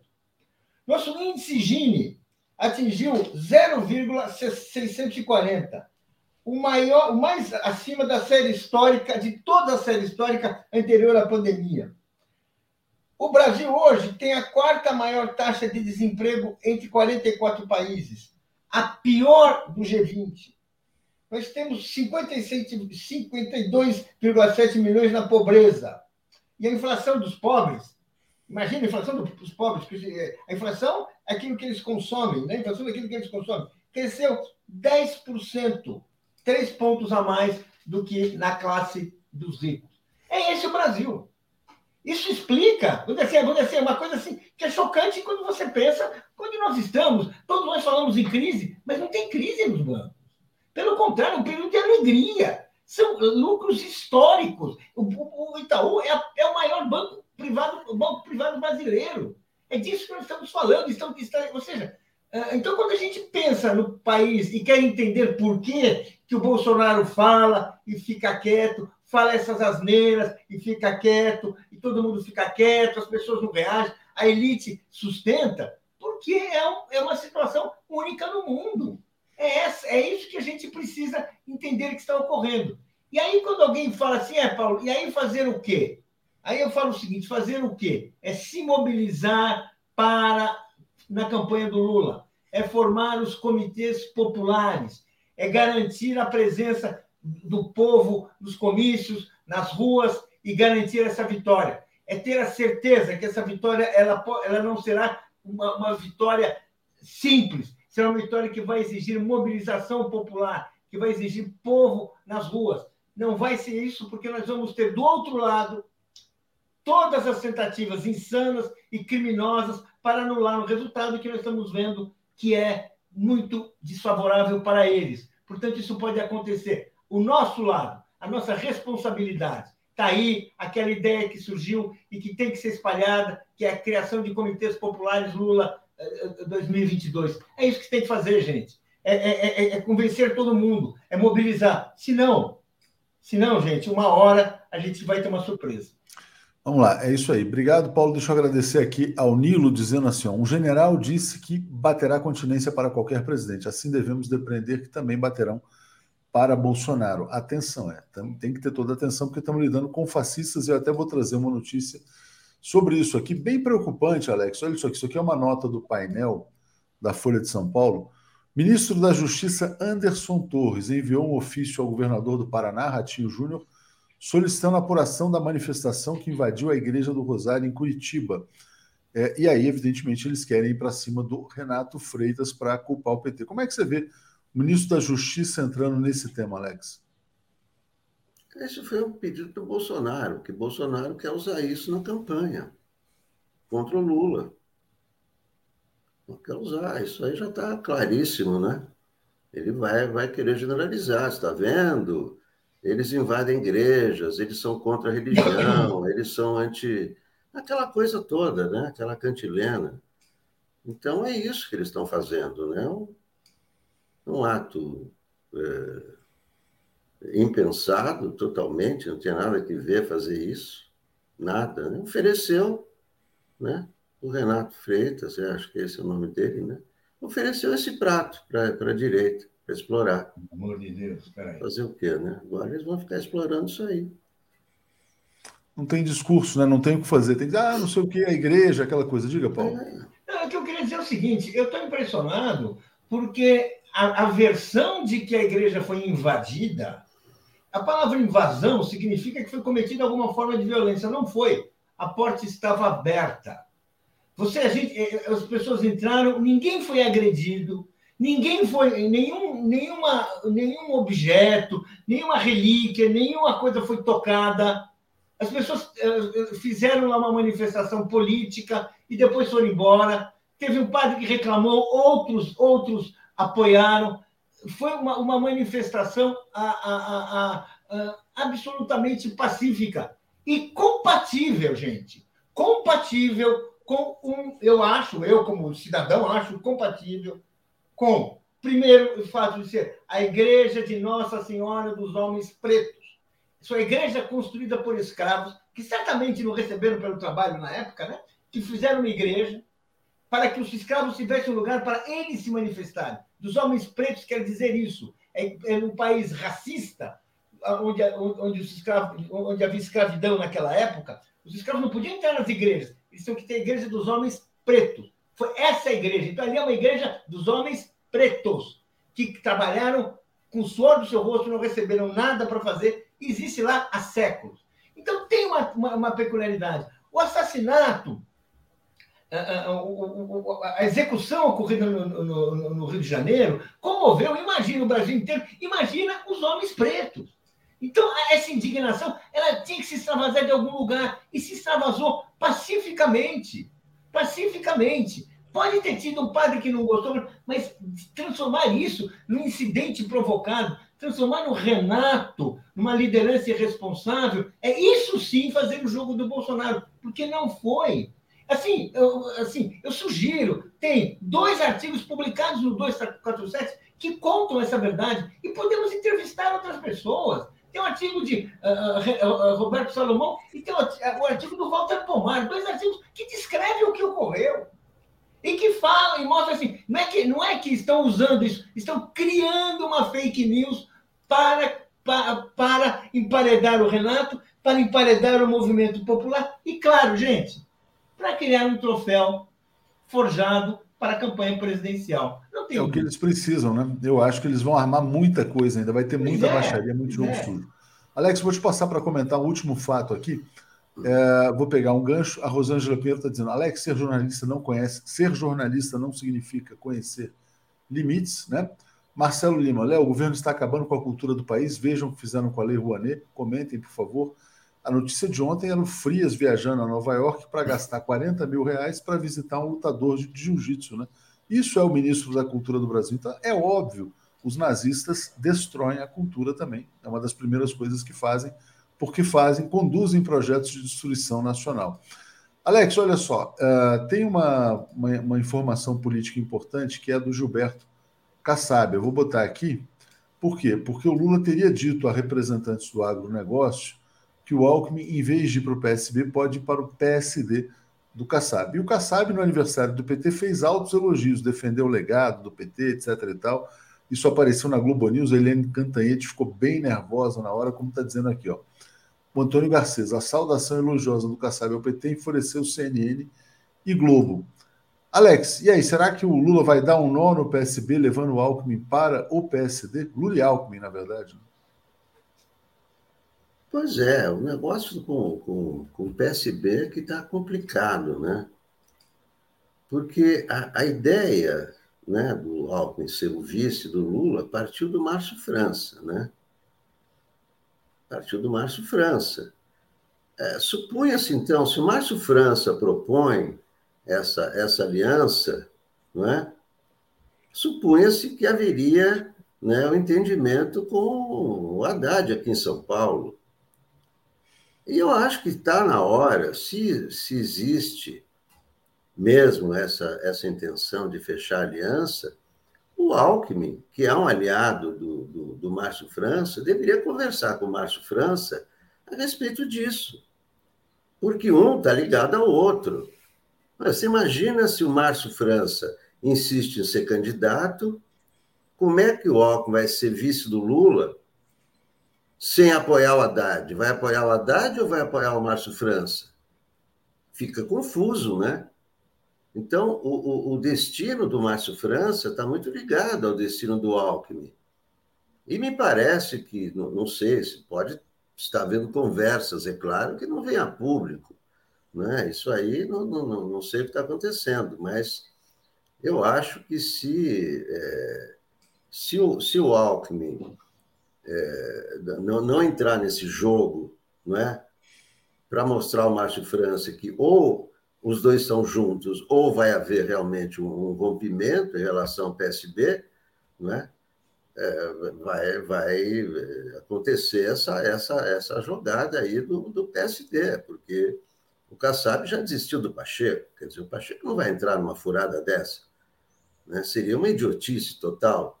O sujeito é presidente do Senado, vai sair para entrar numa campanha onde ele tem 1%. Só um idiota faria isso. Então, Pacheco não vai, não vai entrar numa dessa. Né?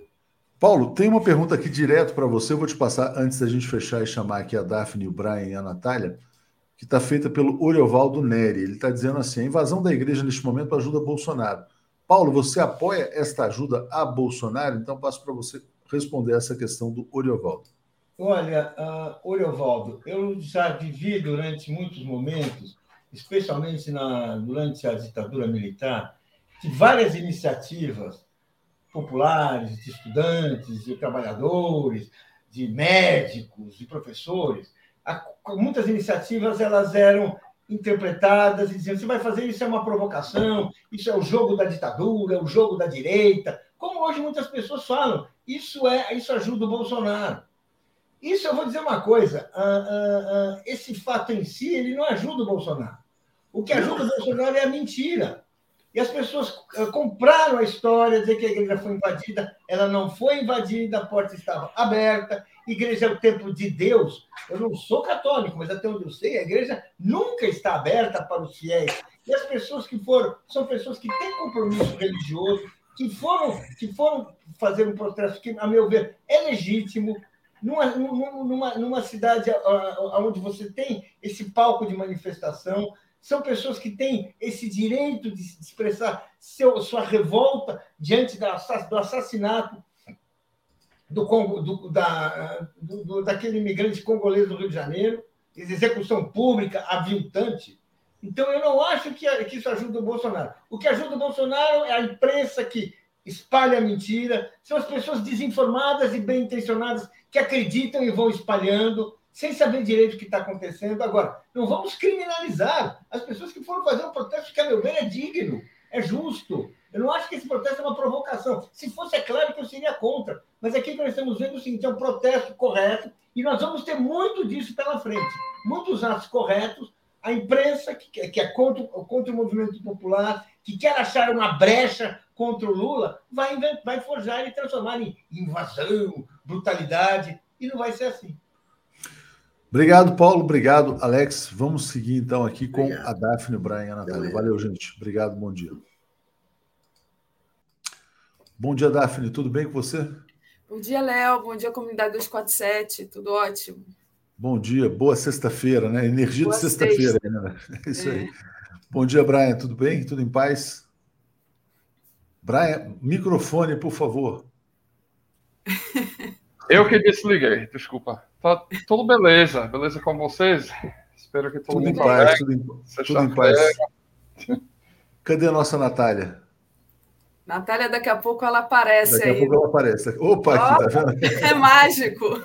É, bom dia, Léo. Bom dia, Brian. Bom dia, Daphne. Bom, bom dia. dia, gente. Olha só, eu acho que vocês vão falar bastante sobre a questão da Ucrânia, talvez, né? Mas Eu achei tão ridículo, e aí, passando para a Natália, essa diplomata britânica que foi à Rússia e disse, ela desembarca e fala assim: vim aqui exigir a retirada das tropas russas. Da Rússia? Então foi uma coisa realmente muito estranha. Ô, Léo, eu assim, é, é, só quem realmente não conhece é, o estado que se encontra a política britânica fica chocado com esse tipo de declaração. É, o antigo secretário de Relações Exteriores, ele uma vez em uma entrevista, ele ficou assim atônito quando foram falar para ele em questão de Brexit, fronteiras, etc, que o Reino Unido era uma ilha. Ele não tinha se tocado que o Reino Unido era uma ilha. Então, assim, é esse tipo de incompetente que o Reino Unido tem no poder. Por isso que eu sempre falo, é, a gente precisa de, é, é, descolonizar tanto a nossa mentalidade para começar a aceitar que político inútil, político burro, político incompetente não é exclusividade do Brasil, que na verdade isso é muito mais comum fora do Brasil até do que dentro. É, foi realmente chocante. Eu vou botar aqui só para mostrar para vocês, já tinha mostrado mais cedo, mas uh, teve uma reação até de um cara que o Brian conhece, que é o Ben Norton, né? Antes quero agradecer aqui ao Marcos Fernandes. Foi isso aqui, ela desembarcou exigindo a retirada das tropas russas da Rússia. Então, o Ben Norton ironizou, foi uma comédia. Brian, você quer comentar esse tema antes de eu sair e deixar vocês aí? Não, só que eu tenho uma matéria que eu co-escreveu Ben Norton, que está lançando hoje, comparando o que está acontecendo com as manifestações dos caminhoneiros no Canadá e os paralelos com setembro 7 em, em Brasília. Eu vou falar um pouco mais tarde. Maravilha. Então, passo para você, Daphne. Obrigado, obrigado aí, Brian, Natália. Estou aqui escutando. Valeu, gente. Obrigado. Valeu. Tu queria dizer para a Luciana que está dizendo que eu já tomei a minha talagada. Luciana, é água de coco, tá? Pelo amor de Deus. Olha o que vocês escrevem aí nesse chat. Bom dia, gente. Acho que a gente já pode come começar com essa questão do Canadá, Brian. Que a gente Bom, eu sei que eu sei que você também está muito ligada em que está acontecendo no Canadá, né? É, para quem ah, não sabe, eu, eu, eu, eu fico ligada porque eu tenho dupla cidadania, eu tenho cidadania canadense também, então, de fato, fico achando é, incrível, né? Você vai trouxe aí essa foto, são caminhoneiros, né, que já estão lá vários dias é, bloqueando, né, a passagem de todo mundo, são os antivax. Mas explica para gente, Brian. Ok, um, de fato, já está chegando no terceira semana uhum. desde esse, esse começou.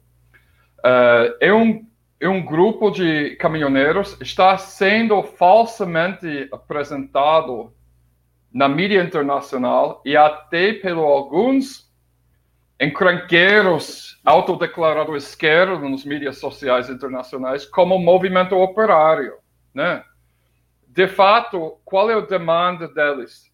De retirar o requerimento para os caminhoneiros quando eles vão para os Estados Unidos, na volta, como requerimento de entrar reentrar ao país, comprova que ou eles foram vacinados ou eles fez um, um, teste que deu negativo, que é exatamente a mesma coisa que até o governo Bolsonaro requer para qualquer pessoa entrando no, no Brasil. Além disso, eles você não só precisa comprovar a vacina, você precisa o, teste comprovando que deu negativo. E os Estados Unidos têm o mesmo requerimento para caminhoneiros entrando do Canadá para os Estados Unidos. Agora, 90% de todos os caminhoneiros já são vacinados. Então, esse demande não reflete um demande sério do categoria uh, uh, trabalhista, né? Agora, é importante lembrar, em 1972, a CIA gastou mais ou menos 8 milhões de dólares, 30 milhões de dólares mais ou menos no dinheiro do hoje, financiando um revolto dos caminhoneiros que durou 26 dias no Chile.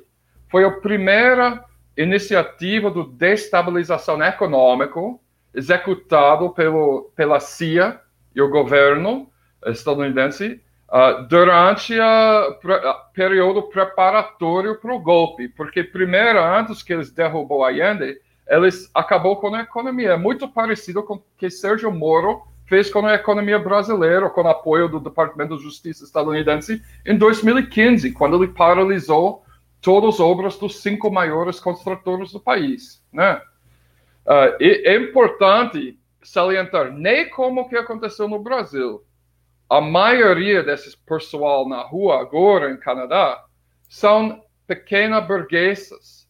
Eles são uh, motorista dono do seu próprio caminhão. Eles não são os contratados, né? Uh, quem está lá, que é, é, é, trabalhador contratado, é lá sendo pago para ficar lá, para paralisar pontos estratégicos no Canadá. Né? Um, e quem está chegando agora é mais e mais informação do que está sendo financiado pelos atores no direita, outra direita internacional vinculado com Bannon, o movimento, os mesmos classes de ser humano que foi envolvido, uh, que, que apoia o governo Bolsonaro. Né? Uh, como eu mostrei dia 8 de setembro, quando eu fui no Esplanada e filmou discretamente com meu celular, os caminhões que ainda estavam lá, tentando paralisar as coisas. Uh, no Brasília, a maioria dos caminhões pertenceu à companhia ProTorque, que é o dono dele, Marlon Bonilha, é um dos maiores apoiadores do Bolsonaro, multimilionário. Em Canadá, eh, parece que é cinco ou seis empresas canadenses do caminhão que está pagando para trabalhadores sal, uh, salariados acampar na Ottawa. Lembrando que, dia 7 de setembro, o bilionário do Elite, Jason Miller, foi uh, temporariamente uh, tirado da fila para sair do país no aeroporto do Brasília e questionado pela Polícia Federal sobre seu papel naquele ato do, do, do, do Esplanada. Né? Uh, a gente tem prova agora que tem uh, bilionários e milionários do Texas financiando esse evento. Até agora, eles mobilizam 9,4 milhões de dólares numa campanha de GoFundMe. E um estudo feito pelo CBS, companhia mediática, mostra que um terço desse dinheiro vem do doadores anônimos. E o GoFundMe anunciou que ele está congelando 4,7 milhões dessas doações até ele consegue estabelecer quem doou o dinheiro e para quais fins ele seria usado. Depois que eles anunciou isso, o procurador-geral do Texas, que é muito longe do Canadá, Ken Paxton, que é um alinhado do Steve Bannon e do Ted Cruz, ele anunciou no Twitter que GoFundMe é conectado com vidas negras importantes, ele ficou woke, congelou o dinheiro e, e não conseguiu entregar o dinheiro dos pessoas do Texas para os caminhoneiros em Canadá. E ele quer justiça. Agora, os dois pessoas que promoveu essa campanha de financiamento do, do primeiro, o maior promotor em Canadá, Pat King, é um integrante do movimento do Bannon ele tem uma longa história de promover violência contra muçulmanos, imigrantes muçulmanos em Canadá. Outros grupos de supremacia branca terroristas que está apoiando a iniciativa incluem Canada First, a Guarda do Norte, Northern Guard, e os dois organizadores do, organizadores da campanha GoFundMe, Tamara Litch e BJ Dictor, nem são caminhoneiros, mas ambos são integrantes do campanha Wexit, que uma campanha de copiando a Grã-Bretanha de retirar o parte ocidental do Canadá do Canadá. Nem, nem como eu vou colocar uma outra imagem na tela aqui. Nem como. Depois eu queria falar dessa imagem também, mas, mas coloca é. outra. Ah, tá, ok. Depois eu coloco ela de volta. Nem como no, no Brasília, que eu fotografei, né? É... Cadê esse negócio? É isso? Vou colocar. Ah, esses, esses são nossos uh, coordenadores do campanha do, do, do, financiamento do GoFundMe, né? Eu preciso achar a imagem. Ok, desculpa.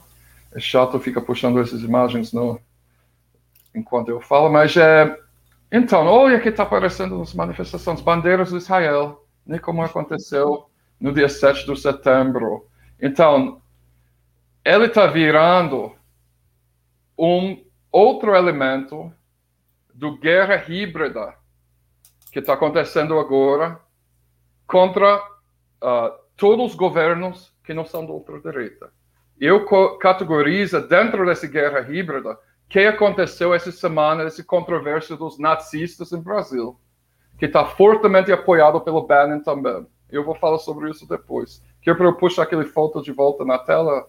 É, não, era só um comentário rápido sobre a foto que me chamou a atenção duas coisas, né? Que você falou a questão da, do financiamento, o, o Canadá é, é, um país da América do Norte e as leis trabalhistas é, é assim: ou se você trabalha, você recebe por hora, se você trabalha, você recebe, se você não trabalha, você não recebe. Então, para você ficar parado várias semanas sem trabalhar, você tem que ter muito dinheiro é, jogado nesse movimento. Né? Não é pouco dinheiro, não, porque as pessoas não ficam sem trabalhar. As pessoas no Canadá vão trabalhar doentes, inclusive, porque recebem por hora.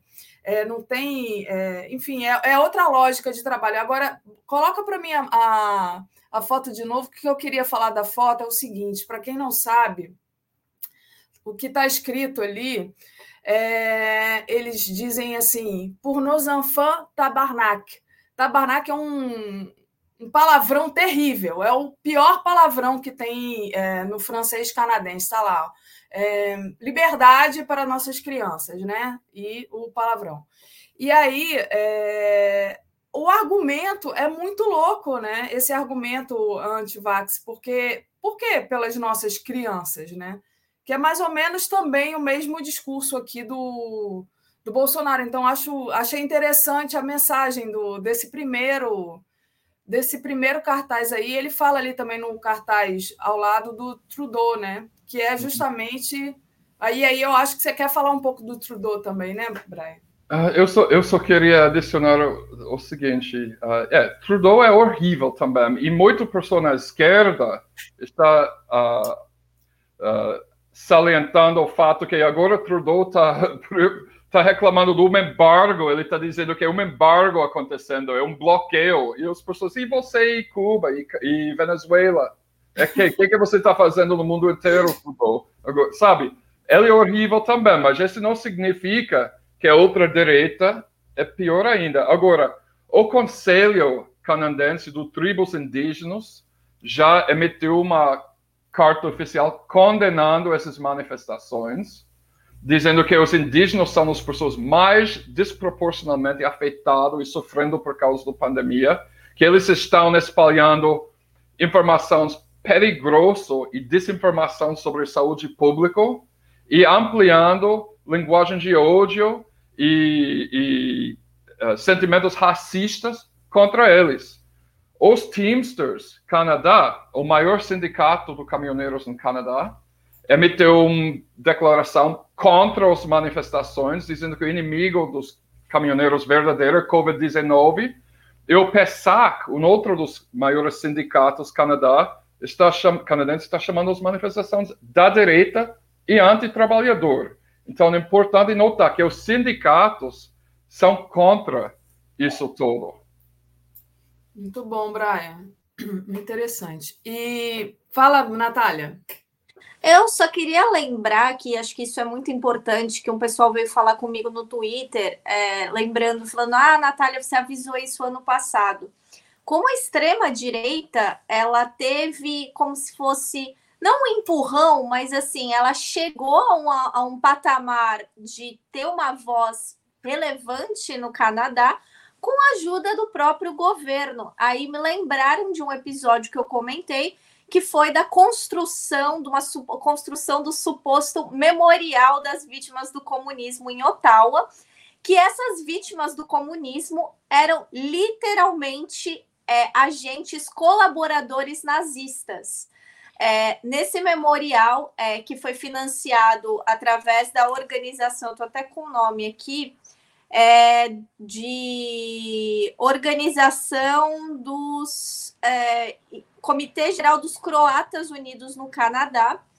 Cada tijolo desse memorial tinha o nome de uma pessoa que eles diziam que era vítima do comunismo, e essas vítimas, na verdade, eram agentes da Ustasa, né, que eram o exército colaborador dos nazistas. E a construção desse memorial teve aval e apoio aberto, inclusive do próprio Trudeau, que escreveu uma carta dizendo que era sempre importante lembrar disso, que estava em solidariedade com as pessoas que haviam sido vítimas desse regime horrível, etc. E aí começaram a pegar os nomes das pessoas que eles estavam homenageando e eram, de fato, colaboradores nazistas. Então, quer dizer, é, essa alçada da, da, da extrema-direita canadense a um lugar de atenção mundial teve sua facilitação pelo governo, sim. Porque é sempre aquilo, é, eles tentam fazer uma teoria da ferradura bizarra, só que essa teoria da ferradura só serve para silenciar a esquerda, serve para silenciar movimentos é, populares, serve para silenciar movimentos é, de povos originários e nunca para silenciar a extrema-direita, que é o que a gente viu no Brasil, que é o que o Canadá está passando, que é o que a Europa está passando, porque justamente é, é, é, quem se mete com a extrema-direita tem muito dinheiro por trás, tem alguém bancando, tem alguém que está ali atrás dando é, é, o apoio que nós da esquerda não temos. Então, acho que isso é muito importante a gente sempre deixar isso em mente, que teve sim é, uma colaboração, por mais que não tenha sido direta, mas uma colaboração do governo canadense para que as coisas chegassem nesse estado. Eu quero fazer um paralelo que a Natália falou com PSDB fomentando ódio antipetista. E, e no final, quem perdeu foram eles.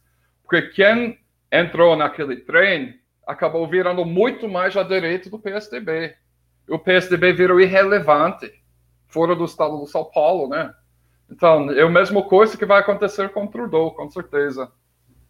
Boa, Brian. É, você está falando do Aloysio Nunes, né? Daqui a pouquinho eu vou falar sobre isso com a Tereza e com a Sinara, né? Que diz que o PSDB não é mais uma referência nacional e que o antipetismo foi um erro.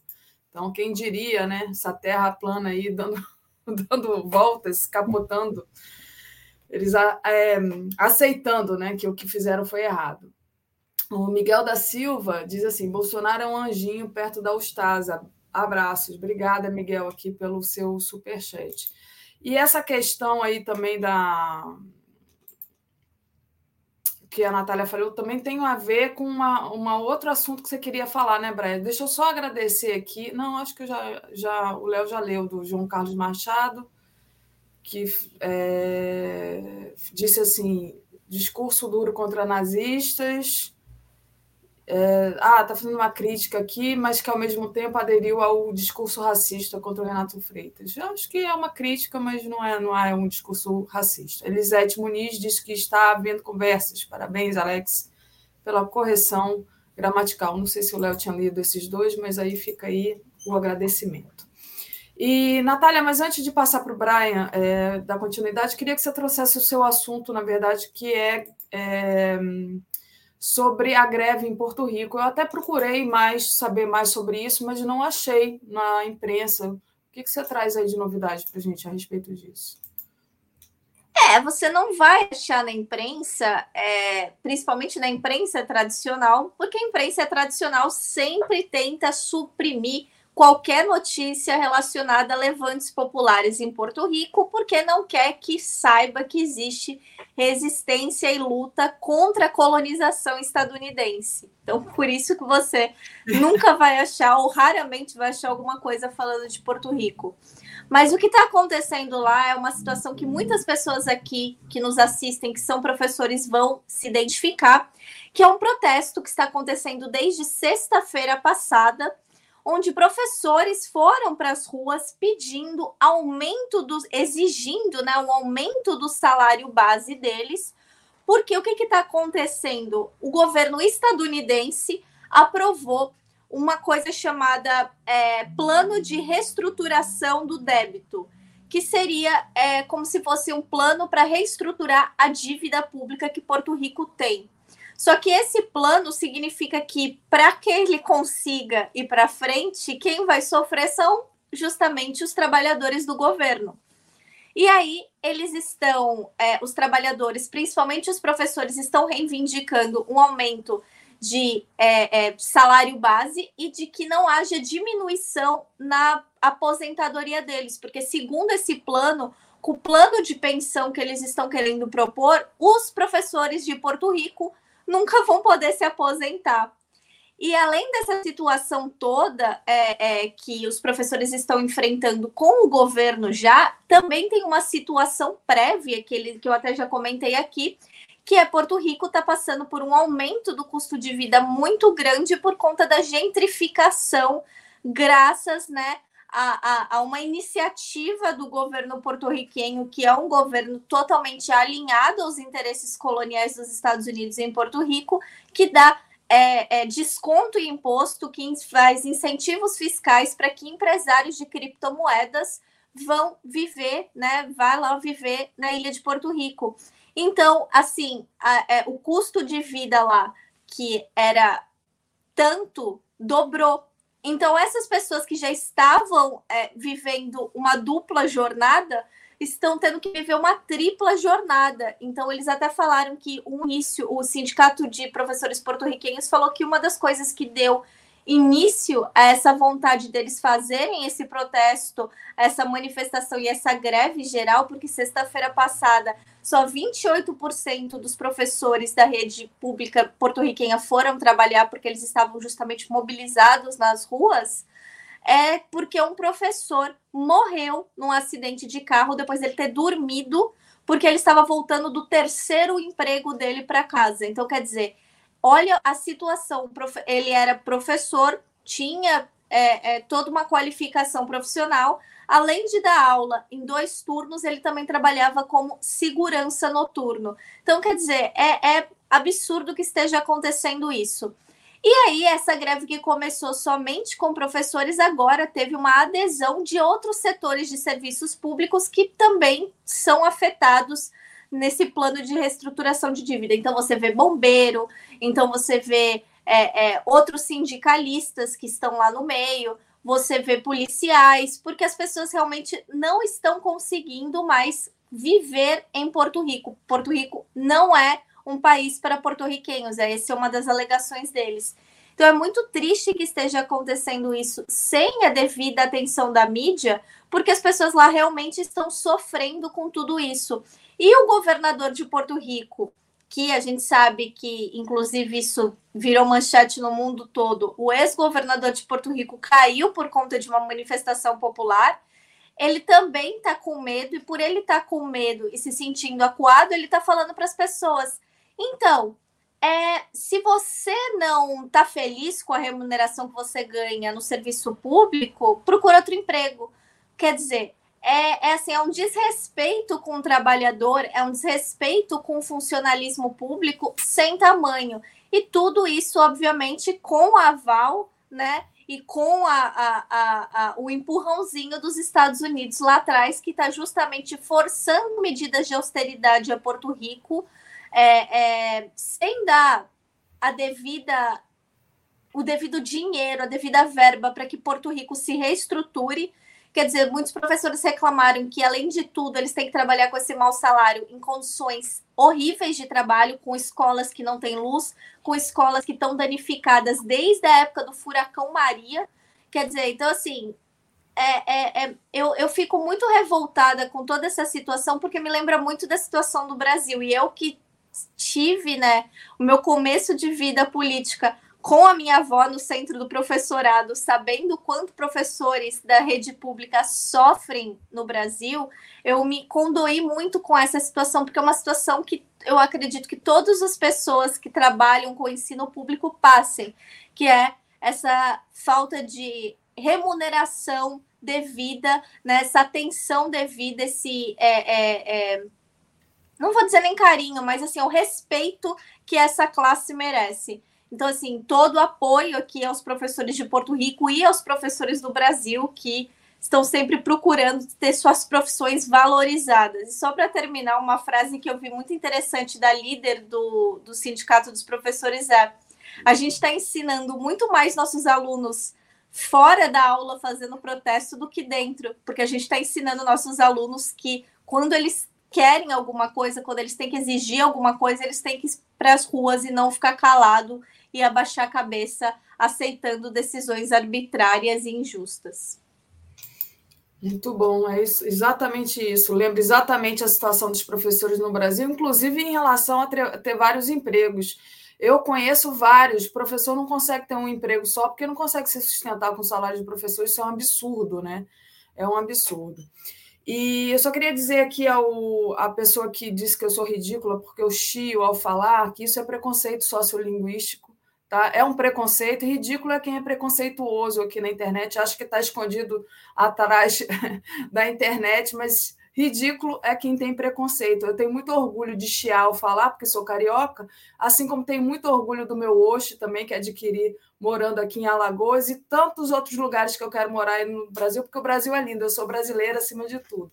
Então, é, acho ridículo ser preconceituoso. Uma... Diga, Natália. Uma, uma... Em respeito a Chia falando, eu, eu lembro sempre de uma piada que o pessoal lá da Paraíba fazia é, em relação a, ao pessoal de Recife, falando que em Recife, quando você se perdia em Recife e ia pedir direção, eles sempre mandavam você virar à esquerda, porque se você vira à direita, não chia para falar. Então, isso é o único tipo de comentário sobre chiar ou falar que é aceitável. É, o pessoal de Recife chia também, igual os cariocas.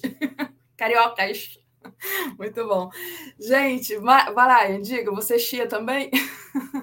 Não, mas vamos não esquecer os pessoal do Belém, que chia mais do que os cariocas ainda, né? Pronto, então tá, vamos chiar juntos queria, Eu queria chiar um pouco sobre Porto Rico e adicionar uma fala que eu acho muito interessante e ruim no mesmo tempo o que está acontecendo em termos de gentrificação em Porto Rico está sendo todo acelerado pelo Airbnb. Então, nem como Havaí, que virou um lugar destino enorme de turistas e especulação imobiliária estadunidense depois do que foi colonizado, forçando uma, um grande parte da população sair das ilhas e muda para os Estados Unidos para trabalhar. A mesma coisa vem historicamente acontecendo em Porto Rico. Tem mais porto-riquenhos nos Estados Unidos do que em Porto Rico agora. Uh, e isso complica muito a luta por independência, porque as pessoas ficam preocupadas que vai perder o direito de trabalhar nos Estados Unidos. Se você veja uma mapa do Airbnb agora, você veja que não existe nenhum interiorzinho no meio da ilha, longe da praia, que não tem 30, 40, 50 Airbnbs. Então, os uh, especuladores imobiliários está ganhando mais dinheiro com turistas do que moradores do Porto Rico. Esse está acelerando o êxodo da ilha dos porto-riquenhos. Enquanto uma família de sete, oito pessoas sai de uma casa, ele vira o Airbnb para casais ricas, fica, e, e o, o, os móveis que eram ocupados pelas famílias são eh, viram casa de férias dos ricos dos Estados Unidos. Então é uma situação muito ruim agora na ilha. Muito bom, Brian. O Gilberto Cruvinel lembrou aqui né, do, dos professores lá no Maranhão, sem esquecer que o Maranhão de Flávio Dino tem salário de professor em 6 mil reais. E muita gente que mora, é, que não mora no Maranhão, tem feito concurso para ir morar no Maranhão por conta do, do salário de professor no Maranhão, Gilberto. É, Brian, queria agora é, aproveitar né, que a palavra estava com você, e que você falasse um pouco é, sobre, fizesse uma análise aí, é, observasse um pouco a infiltração né, da ideologia liberal, burguesa, estadunidense sobre essa questão do direito individual de livre expressão, né, é, em, em relação ao direito coletivo, porque a gente teve toda essa, essa discussão aqui durante essa semana, né? E você, enfim, estadunidense, talvez tenha um ponto de vista aqui para adicionar ao debate, né? Então, passo para você falar um pouquinho sobre isso, acho importante. Tem também um pouquinho a ver com o que a gente estava falando no início, né? Sim. Então, um, primeiro, vou abrir com esse ponto do partida.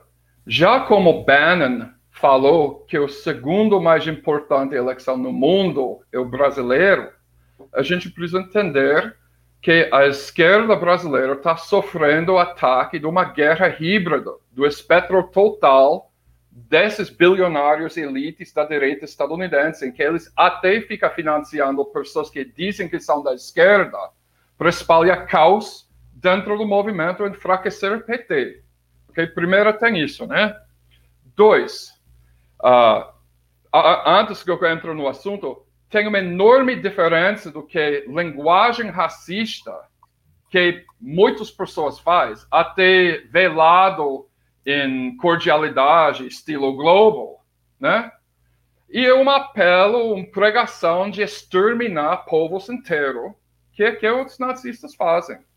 Lembrando que eles não apenas exterminou milhões de judeus, eles tinham um plano de matar todos os testemunhos do Jeová, todos os sindicalistas, todos os comunistas e socialistas. Eles matam 200 mil testemunhos de Jeová nos campos de concentração, porque eles recusam de luta na guerra. Okay? Eles mataram, eles queriam exterminar todos os ciganos, o povo Roma, e claro, todos os negros. E claro que eles queriam, quis matar todos os indígenas, só que não tinha muitos negros indígenas na Alemanha. Mas os na, grupos nazistas nos Estados Unidos querem se matar todos negros. Então, tem uma diferença do direito de usar linguagem racista que já não é tão garantido no Brasil do que nos Estados Unidos e fica uh, uh, pregando extermínio né, e atos de violência. Então, preciso discriminar entre essas duas coisas. Agora, que eu veja como parte dessa guerra híbrida, o que, que aconteceu essa semana?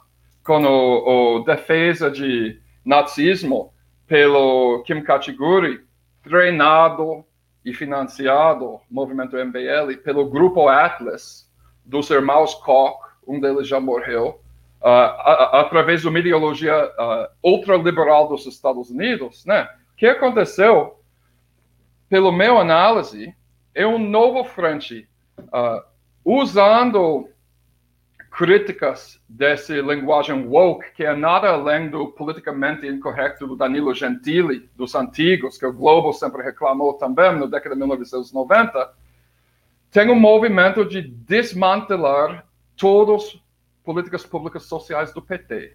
A gente sabe que a lei das cotas vai para votação no Congresso em breve, né?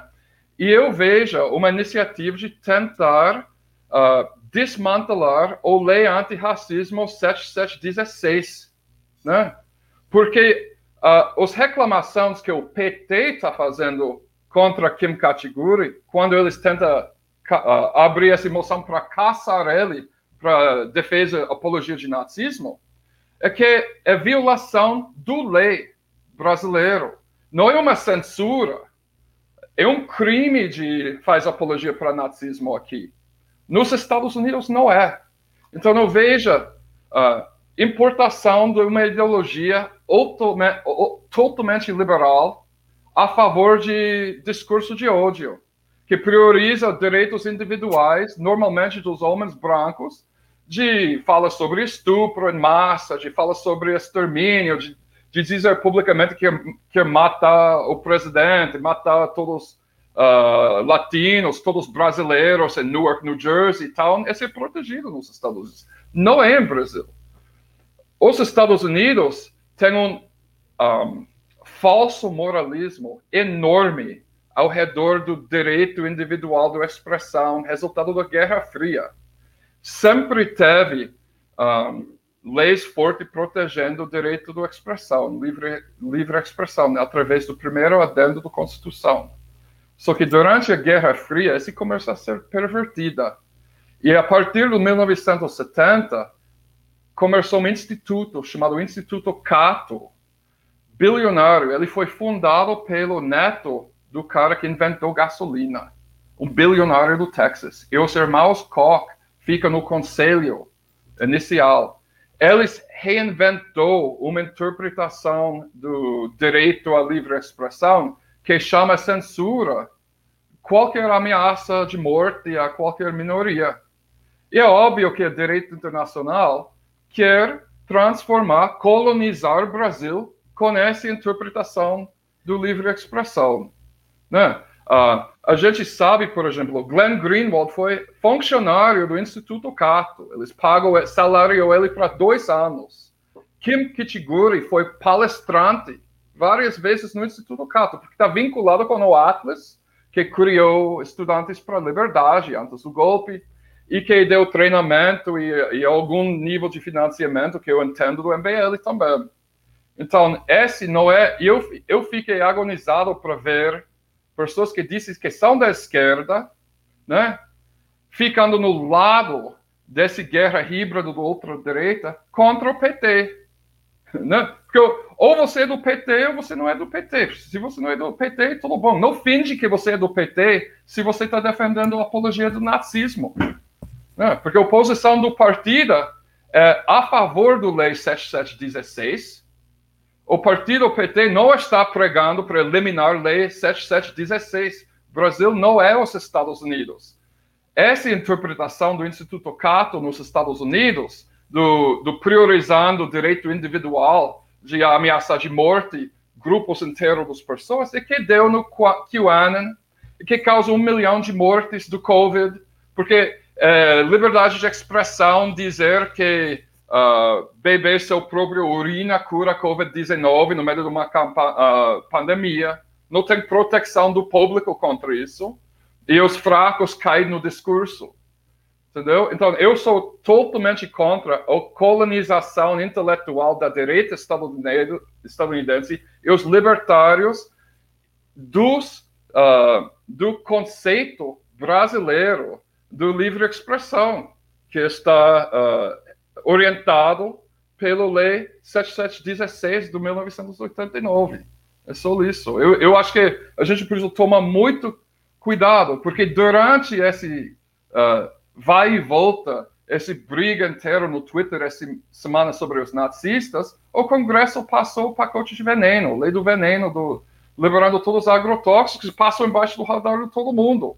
Ou seja, uh, foi um que eles falam nos Estados Unidos, bandeira falsa. Né? Vamos botar todo mundo brigando e passa essa coisa enquanto ninguém está olhando. Né? A gente precisa. Esse ano vai ser difícil e a gente precisa disciplina para não cair nessas armadilhas uh, criadas para dividir a esquerda, para enfraquecer o PT, para enfraquecer o Lei Maria da Penha, uh, uh, os cotas e tudo isso que é com um diálogo importado da ultradireita dos Estados Unidos. É mais ou menos assim, né? Ah, é, é, direito, deixa eles terem o direito de defender coisas como o nazismo, ou serem anti-vacinas, ou, ou falarem, é, é, por exemplo, é, contra o aborto, mas enfim, isso aí já é uma coisa que também atinge o PT, porque muita gente vai ter gente aqui de, me, me criticando, mas o que eu quero dizer é o seguinte: deixa eles falarem esses absurdos né, que eles quiserem, e aí, por exemplo, ser, ser anti-vacina e fazer apologia à, à, à não vacina faz um monte de gente morrer. Tudo tem consequência, tanto tem consequência que, como eu disse aqui com a Sinara e com a Tereza, estava lá o Bolsonaro defendendo o Ustra e hoje o Bolsonaro normalmente é, é presidente da República. Hoje, inclusive, eu estava ouvindo ele dizer que que é, há um tempo atrás ele admirava Hitler. Então, assim, tudo foi normalizado no Brasil. Você pode falar qualquer besteira, entendeu? Ah, não, é o, é o direito de você falar. É o direito de falar, mas tem consequência. Então a gente, a gente tem que começar a pensar nessa consequência, porque essa consequência está atingindo a nós, né, do campo progressista. Diga, Brasil. Vamos... Oh, tá. Fala, Natália. Oh, não, ok. Não, é, é, eu... Fala, Brian, depois. Você pega a, a palavra, Natália, e fica mais tempo. Ok é, uma tática importada dos Estados Unidos, financiada pela ultradireita, é para a pessoa dizer: não, eu estava bêbada, eu sou um comediante, estava sendo irônico, era uma brincadeira. Né? Esse que Joe Rogan falou quando ele foi acusado por um grupo de especialistas em saúde pública de espalhar uh, informações perigosas sobre a Covid-19. Mas eu não sei nada, eu sou um idiota, não sei o quê, mas você tem 11 milhões de seguidores. 11 milhões. Uh, e como Gentile, ah, sou comediante, eu não sei nada. Esse vem dos Estados Unidos, esse papo. Eu estava bêbada, que o Monarca falou, estava bêbada. Como álcool induz nazismo. Tá? É, exatamente, por isso que eu falei logo, é água de coco. Fala, Natália, você agora. Eu estou particularmente preocupada que esse episódio é, é, do podcast aí, do Flow, enfim, é, ele reacendeu novamente é, uma campanha que o Eduardo Bolsonaro tem em relação a uma PL dele, a 4425, que é uma PL muito burra, desculpa usar esse termo, é a coisa mais estúpida que eu já li na minha vida que é uma, é uma PL para criminalização do nazismo, que, segundo a definição dele, se caracteriza pela luta de raças, e comunismo com a luta de classes, pois são ideologias que geram genocídio. Estupidez do Eduardo à parte, isso já é inerente às coisas que ele fala. Gente, eles estão realmente fazendo uma campanha na surdina, vão tentar usar esse episódio para empurrar essa PL, porque eu vi o Bolsonaro também já falando dela, para criminalizar o comunismo no Brasil. Aí você fala, Natália, eles vão criminalizar quem? O PCB? Não, eles não vão criminalizar o PCB, eles vão criminalizar o que eles consideram que é comunista. Por exemplo, estavam falando do episódio em Curitiba com o vereador Renato Silva, a qual eu tenho muito respeito, é um dos meus melhores amigos é de Curitiba, é, é, é tem muito orgulho de falar, sou um homem preto que mora em Curitiba, e fala da luta que o Renato Silva tem em relação às arbitrariedades cometidas pela polícia. Então, assim, é uma pessoa que tem um, um histórico de luta muito forte lá. E eles já estavam considerando, falando, olha lá, o comunismo do PT que invade igrejas tem que ser parado. Então, quer dizer, essa esse episódio vai estar sendo usado de maneira velada nessa mentalidade deturpada dos Bolsonaro para numa dessa tentar empurrar uma criminalização de movimentos de esquerda, de partidos de esquerda, é, é, de movimentos do que eles consideram de esquerda, ou seja, qualquer pessoa que é contrária a eles. Então, a gente tem que ficar ligado nisso, porque eles estão passando isso como é, é, é, é, se fosse uma, um, uma, um efeito desse episódio infeliz, e não é. Isso já é uma agenda que existe desde antes do governo deles, mas eles estão usando isso para tentar empurrar. Então a gente tem que ficar ligado, tem que fazer barulho, porque senão é, é, muitos de nós, talvez a gente não possa nem mais estar aqui daqui a algum tempo, porque isso vai ser ilegal falar contra o governo Bolsonaro, denunciar as arbitrariedades do governo Bolsonaro, porque vai ser considerado ilegal, porque comunismo é ilegal. É, Brian, você quer ainda falar sobre isso? É, só que com esse fala, ele, a justificativa ele está usando, ah, porque o nazismo é proibido, porque não pode proibir comunismo, comunistas matou milhões de pessoas e tal. Importante lembrar, por que que os comunistas mataram 21 milhões de nazistas, porque eles foram invadidos. Os, as mulherada russa foi estuprada pelos nazistas e eles foram presos e colocados em campos de trabalho escravo.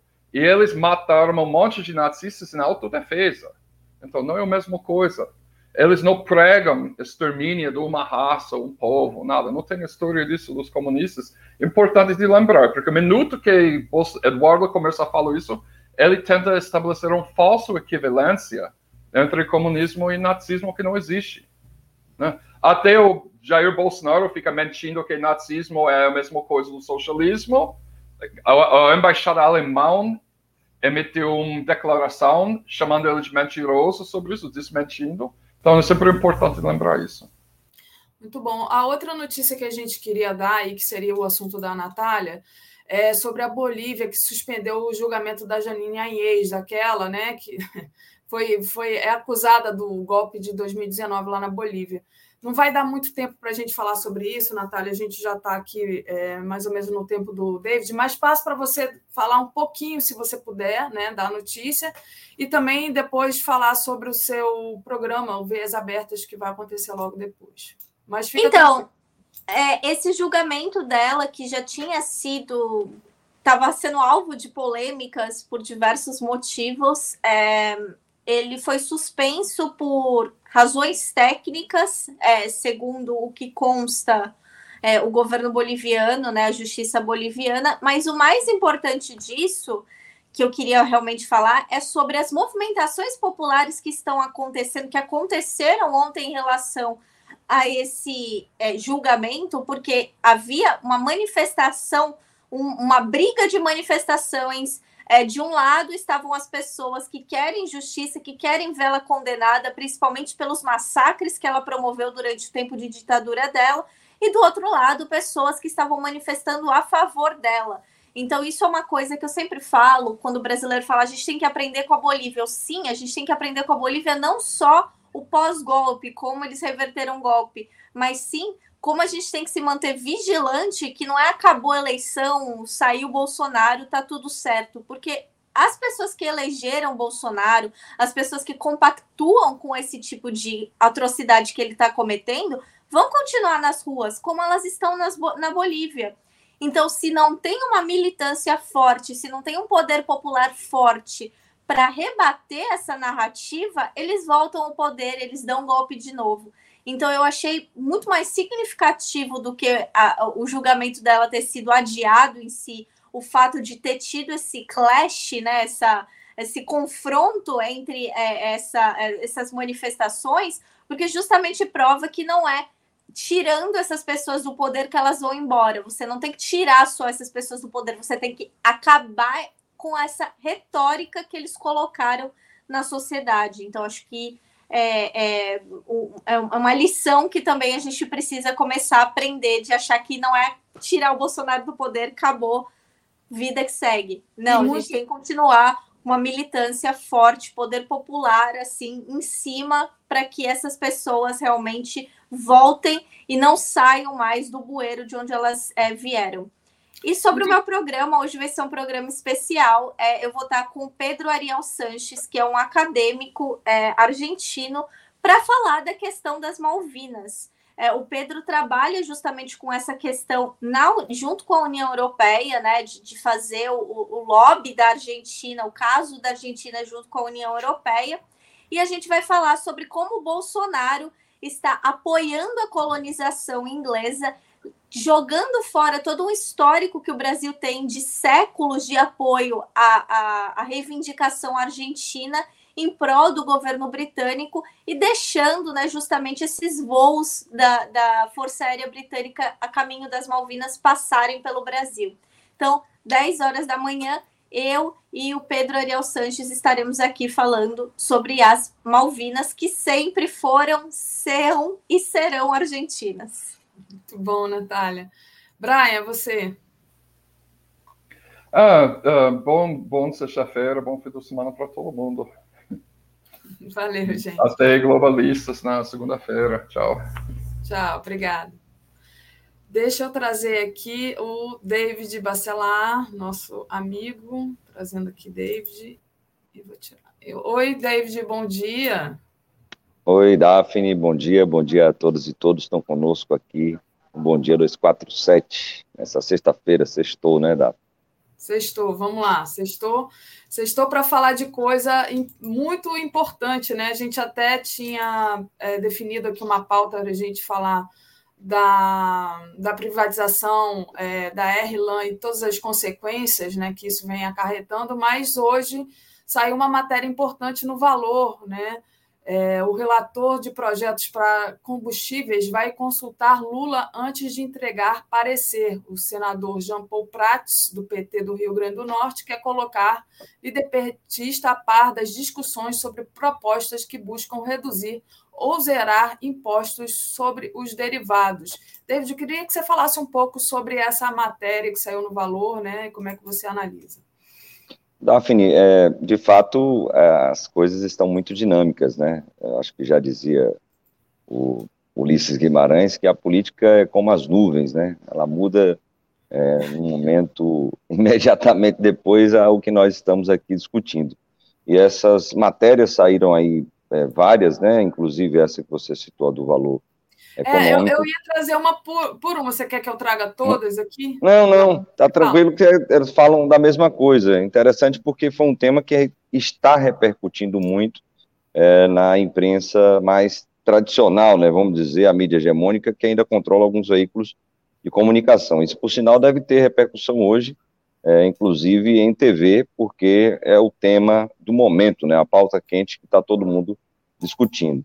Como nós aqui já tínhamos falado sobre isso, né, Daphne, com antecedência grande, é importante lembrar que todo esse debate que está sendo feito é, dentro do Congresso Nacional, ele tem sim uma forte influência da Federação Única dos Petroleiros e Petroleiras, essa articulação que conseguimos fazer com os partidos de oposição, conseguimos fazer principalmente com o senador Jean Paul o senador Rogério Carvalho, ela gerou frutos. Inclusive, a declaração que está nessas matérias é, do senador Rodrigo Pacheco, presidente do Congresso Nacional, presidente do Senado é, Federal Brasileiro, é, ele coloca que é, a PEC que nós tínhamos falado aqui na semana passada, do Bolsonaro, para zerar os impostos federais de todos os combustíveis, que não resolve o problema, ela não será priorizada no debate que haverá na semana que vem no reinício, praticamente reinício, dos trabalhos do Senado Federal Brasileiro. Ele disse que o, o projeto de lei que vai ser discutido é justamente o PL 1472, que nós contribuímos e que resolve, de fato, o problema dos preços dos combustíveis no Brasil. É verdade, é, como você disse aí, Daphne, isso está na matéria, é, o senador Jean Paul Prats tem reunião hoje com o presidente Luiz Inácio Lula da Silva, Inclusive, estaremos presentes juntos com as nossas assessorias, é, são economistas que suportam todo o debate que a Federação Única dos Petroleiros e Petroleiras faz. Então, a expectativa é grande, Daphne. É, nós devemos ter aí é, um posicionamento do próximo presidente do Brasil, com o seu terceiro mandato, que vai ser o Lula. É importante, como disse o senador Jean Paul, ouvi-lo, porque quem vai, de fato, governar o Brasil com essa proposta que vai ser aprovada no Senado, nós temos é, crença nisso. Haverá o debate, óbvio, na Câmara dos Deputados e Deputadas, um debate muito mais difícil, devido às emendas parlamentares que rolam soltas ali, e o Arthur Lira, ele cumpre esse papel importante, mas temos aí, é, no horizonte, uma solução final para esse tema dos preços dos combustíveis. E como nós já colocamos aqui, esse projeto de lei, ele trata da política de preços, porque faz com que a Petrobras e outras empresas que aqui estejam, elas levem em consideração os custos internos de produção de petróleo, de refino desse petróleo, a criação de um fundo ou sistema de estabilização dos preços, caso o preço do barril do petróleo estoure, estamos aí para ter uma é, um conflito bélico entre a Rússia e a Ucrânia, isso pode acontecer, tanto que o barril de petróleo já ultrapassou a casa dos 90 dólares, o que vai refletir já nos preços dos combustíveis, e também tributar é, o petróleo cru, o petróleo bruto, que é exportado daqui do Brasil e que a União não recebe absolutamente nada é, dessa exportação. Tudo isso está no projeto de lei e, felizmente, senadores de vários partidos, senadoras de vários partidos, entenderam que é isso que resolvem e não a PEC que o Bolsonaro já apresentou ao Congresso Nacional Brasileiro. Muito bom, né? Bolsonaro sempre inoperante e Lula já sendo chamado para opinar no futuro do brasileiro, porque isso, gente, isso é muito importante. Sim. Aquela pergunta que David fez lá em, em São Bernardo, né, é, para o Lula, é, eu, acho, eu acho que foi de suma importância, David, porque, de fato, né, a Petrobras, o petróleo, está no cerne do golpe e está no cerne também do que vai ser o futuro do brasileiro, né? E aí, David, a gente ainda tem um tempinho. Eu queria que você falasse um pouco, que a nossa pauta era justamente sobre a privatização da Airlan e todas as consequências nefastas que isso acarretaram, inclusive também, e aí é já junto que seria o nosso segundo ponto da nossa pauta hoje, a questão é, também do, é, quer dizer, toda essa privatização né, que causa essa, essas, essas consequências, mas tem também a questão da importação de, de fertilizantes, lembrando lá daquela, daquela greve que eu tive o prazer de, de trazer vocês para falar no 247 da Fafem, né, que era, é era a fábrica de fertilizantes, né? E aí eu queria que você falasse um pouco sobre isso, né? O quanto isso é importante, né? A questão do da RLAN, a questão da privatização da venda da Fafem e quanto isso que afeta né, no futuro, no presente e quanto afetou no passado do povo brasileiro. O Daphne, por sinal, eu ainda estou aqui no, no Paraná, né, junto aqui com os companheiros é, do Sindiquímica Paraná, que, infelizmente, devido a todo o processo que nós tivemos aí nesse governo federal, o governo Bolsonaro, nós tivemos o fechamento da fábrica, a demissão de todos esses trabalhadores, e a fábrica ela está fechada. Então, um abraço aí a todos os dirigentes, né, todos os trabalhadores e trabalhadoras da FAFEM Paraná e dirigentes do Sindiquímica Paraná. É interessante, Daphne, que esse tema ele também está em evidência, né? O governo federal ele foi agora à Rússia, inclusive enviando a ministra da Agricultura para discutir sobre esse tema, porque há uma grande preocupação, principalmente da agroindústria brasileira, com relação à nossa soberania alimentar, soberania alimentar que depende dos fertilizantes e nitrogenados. Interessante, eu estava conversando ontem com o companheiro Santiago aqui, é, no Paraná, e ele estava lembrando alguns números que são importantes, Daphne. Então, a gente teria o Brasil produzindo 80% de todos os fertilizantes que nós necessitamos no Brasil. Se avançássemos um pouco mais com uma usina, ou melhor, uma fábrica de fertilizantes que estava sendo construída ali em Uberaba, Minas Gerais, nós atingiríamos então a autossuficiência em produção de fertilizantes nitrogenados aqui no nosso país. E o que aconteceu? Em vez disso, nós tivemos o arrendamento das fábricas de fertilizantes nitrogenados da Bahia e Sergipe, tivemos o fechamento da fábrica de fertilizantes nitrogenados daqui do Paraná, tivemos a finalização, infelizmente, é, de uma obra que estava com 85% da obra conclusa, a obra ela foi interrompida, na verdade, não seguiu adiante, que seria a maior fábrica de fertilizantes nitrogenados de toda a América do Sul, ali no Mato Grosso do Sul, em Três Lagoas, uma fábrica gigantesca que atenderia 40% de todo o mercado nacional, e não tivemos o avanço dessa fábrica de fertilizantes nitrogenados em Uberaba, ou seja, Minas Gerais, que aí sim nós completaríamos a autossuficiência de produção de fertilizantes e nitrogenados aqui no Brasil. Há uma preocupação do governo, que agora se diz é, preocupado com esse tema é, da soberania alimentar e da produção de fertilizantes aqui no Brasil, há uma preocupação da agroindústria e, por tabela, é uma preocupação do povo brasileiro, Daphne, porque se manter dependente do mercado internacional é estar atrelado a esses preços de paridade de importação, e que, por sinal, elevam também é, o preço da comida na mesa do trabalhador da trabalhadora. Importante lembrar que, semana passada, a Rússia disse que estará suspendendo todas as exportações dela de nitrogenados para o mundo, para atender a sua demanda interna. E as exportações estarão suspensas até o mês de abril. Imaginemos então. Opa, alguém ligou para o David e tirou o som dele. É, Fala, David. Voltou. Imaginemos então, imaginemos então, a gente ficar até abril sem quase 90% do que a gente importa lá da Rússia. Estamos falando da Coreia, está aqui o debate petroleiro, o companheiro. Sim. Gente, deixa para ligar para o David depois, deixa o David terminar a fala Agora dele. Foi. Fica daqui aqui a eu pouco. Celu... Aqui eu já estou no celular. Está aqui o companheiro Jailton Andrade, do debate petroleiro, que era trabalhador da Fafem Bahia, sabe muito bem desses números que aqui estamos falando. Então, o governo, na verdade, prejudica inclusive os seus apoiadores.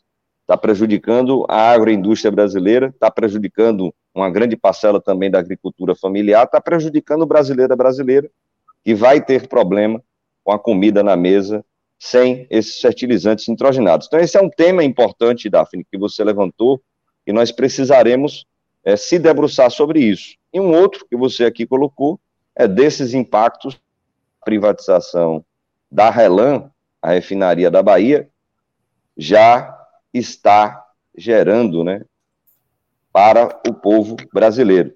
Estamos falando aí do aumento dos preços dos combustíveis na Bahia, é o combustível mais caro do Brasil hoje.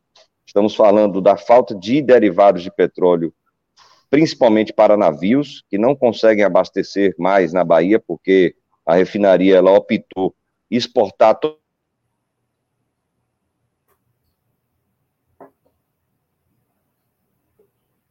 É, gente, eu acho que o David caiu agora. Deixa eu agradecer aqui o superchat do Debate Petroleiro, né, que diz toda segunda tem Invisível, muito além do petróleo, que é um programa que a gente transmite aqui é, junto com o pessoal da FUP, né, na TV 247, sempre às 13 horas. Então, obrigada, companheiro Jailton, do Debate Petroleiro, que também é um canal no YouTube e, e que está sempre aqui com a gente. Gente, eu não sei se o David volta, né? Mas se voltar, eu trago rapidinho ele aqui, mesmo com Tereza e Sinara, para ele se despedir. Deixa eu trazer aqui Tereza e Sinara. Opa, bom dia, bom dia, Sinara. Bom, bom dia. dia, bom dia, Tereza, bom dia, Daphne, bom dia a todos e todas. Todos. Todos.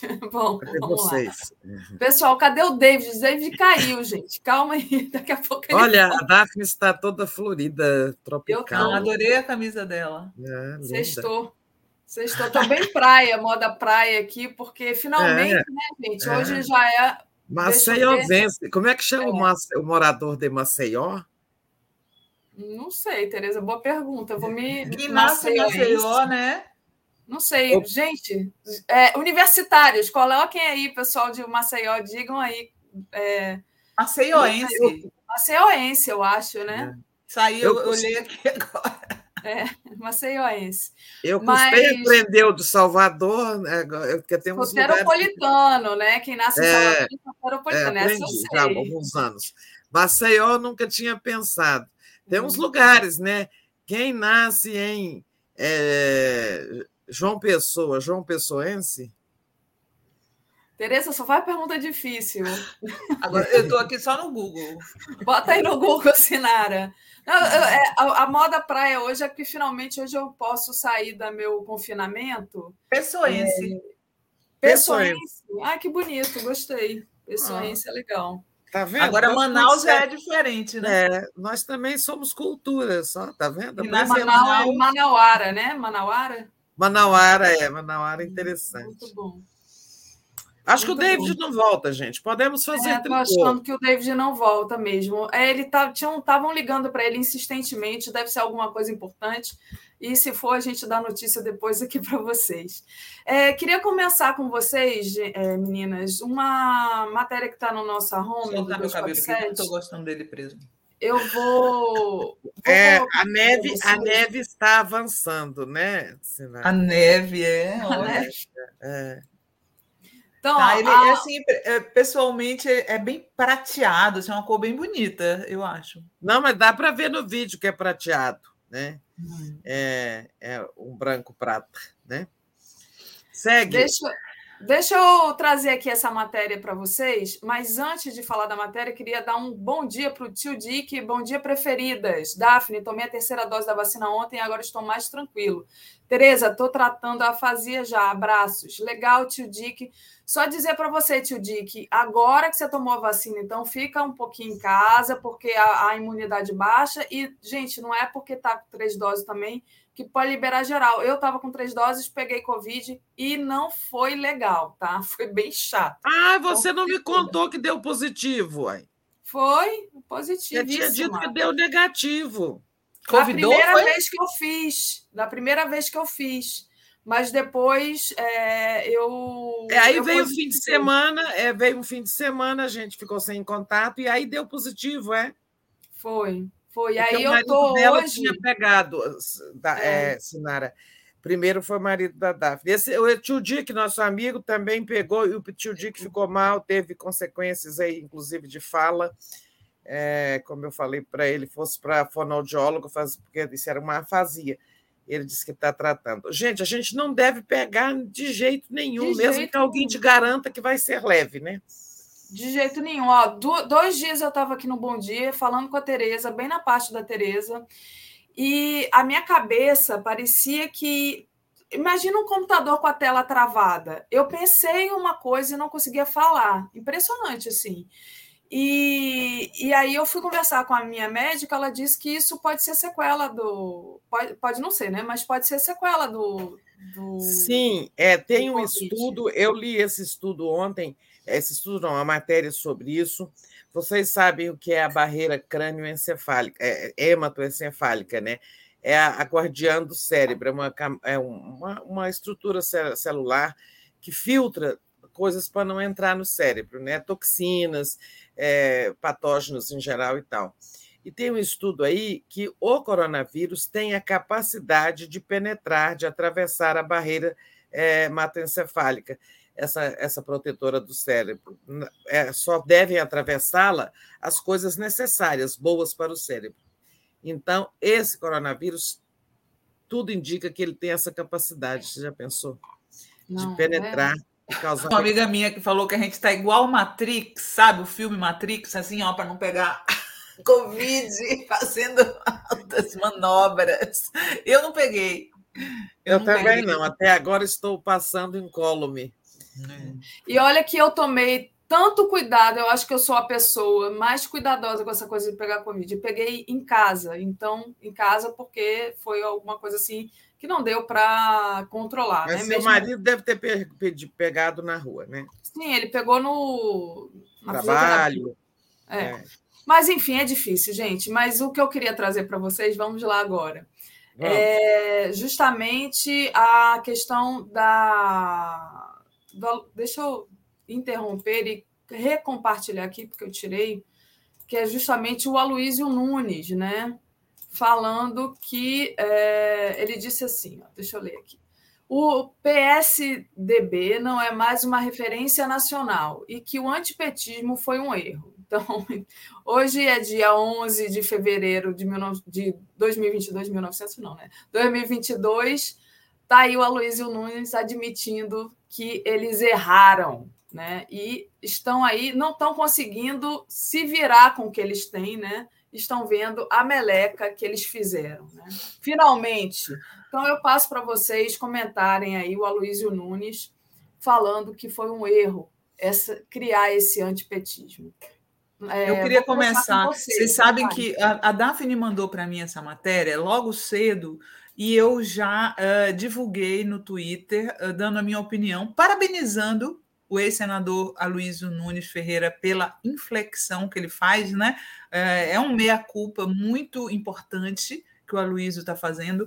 E eu, eu, eu, confesso a vocês que eu fico sempre surpresa com a reação, uh, a reação viajandona de setores da esquerda, viu? Porque as pessoas vieram dizendo: ah, agora que o Lula pode ganhar no primeiro turno, ele está querendo se juntar. Gente, é o contrário. Se essas pessoas não se juntarem a gente, o Lula não ganha no primeiro turno. O nosso foco é fazer o Lula ganhar no primeiro turno. É uma inflexão muito importante. Eu já publiquei artigo no site defendendo que aquela polarização entre o PT e PSDB era muito melhor para o país do que a que temos hoje. Naquela época, a mídia uh, comercial também reclamava da polarização. Ah, o Brasil está polarizado. Aí fazia, depois da eleição, aquele mapa vermelho e azul, dizendo que o Brasil estava dividido era bom para o Brasil, era boa, aquela polarização era boa. E o PSDB, se está caindo na real, isso também é bom. E quanto mais setores se aproximam do Lula para ele ganhar no primeiro turno, melhor. Eu acho que as pessoas, eu, eu, eu, eu vivo dizendo aqui, eu acho que as pessoas ainda não se deram conta da gravidade da situação que a gente está vivendo. Agora a gente tem, daqui a pouco a gente vai comentar também, o Bolsonaro chantageando o país, ameaçando o país, dizendo que ai, daqui a quatro dias vai acontecer algo que não sei o que, blá, blá, blá, blá, blá, blá sabe? É, eu acho que as pessoas têm que cair na real. E eu achei muito boa muito bom e bem-vindo o meia-culpa do Aloysio, sim. Tereza, e você? Olha, ah, também acho, subscrevo tudo que a Sinara disse, lembrando o, o embarque é, do, do PSDB no antipetismo não foi uma coisa simples, tá? Assim, ah, ficaram contra o PT. Contra eles sempre foram adversários, né? Ataques uns aos outros sempre fizeram, né? O PT também atacava o PSDB e, e vice-versa, mas sempre dentro daquele limite da disputa, né? É, mas quando houve o, o, o mensalão, foi quando eles realmente embarcaram é, no antipetismo e eles tentaram, juntamente com o então PFL, o impeachment do Lula. Né? Teve uma reunião ali na, na vice-presidência do Senado e, e eles, é, comandada pelo Jorge Bornhausen, que era presidente do PFL, e eles decidiram é, depois de muito conversar ali, foi no, foi no dia seguinte ao depoimento do Duda Mendonça, sabe? É, tal. Aí iam fazer umas experiências. Fizeram um comício aqui no setor comercial sul de Brasília, teve 11 gatos pingados. Eles fizeram outra reunião e decidiram que não não dava para fazer o impeachment do Lula porque não iam ter apoio. Né? E enquanto isso, Lula reunia gente tal e tal. Né? Foi quando Lula fez aquele discurso: não vou me matar contra como Getúlio, não vou renunciar como Jânio, não vou sofrer golpe como João Goulart, né? e não vou sofrer impeachment como Collor. Né? É, porque estava tudo muito bem armado, só que não tinham, não tinham apoio popular. É, e desde então, eles ficaram muito frustrados, não conseguiram impeachment, então tinham que demonizar o PT por todos os meios para ganhar a eleição, para eles voltarem. Tinha um líder do PSDB, né, que era o Carlos Sampaio, um líder do PSDB na Câmara. Ele fazia discursos de perder a voz. Um dia ele fez um discurso que terminava dizendo: partido corrupto, partido corrupto. E ele disse isso umas 30 vezes no microfone, sabe? Pá, pá, pá, pá. É, até não ter voz mais, sabe? Então foi uma coisa muito histérica, né? muito com muito ódio, movida muito ódio e que fez muito mal ao PSDB. Muito mal mesmo. É, eles não ganharam nada com isso, claro, ajudaram, é, ajudaram a construir o, o, ódio ao PT.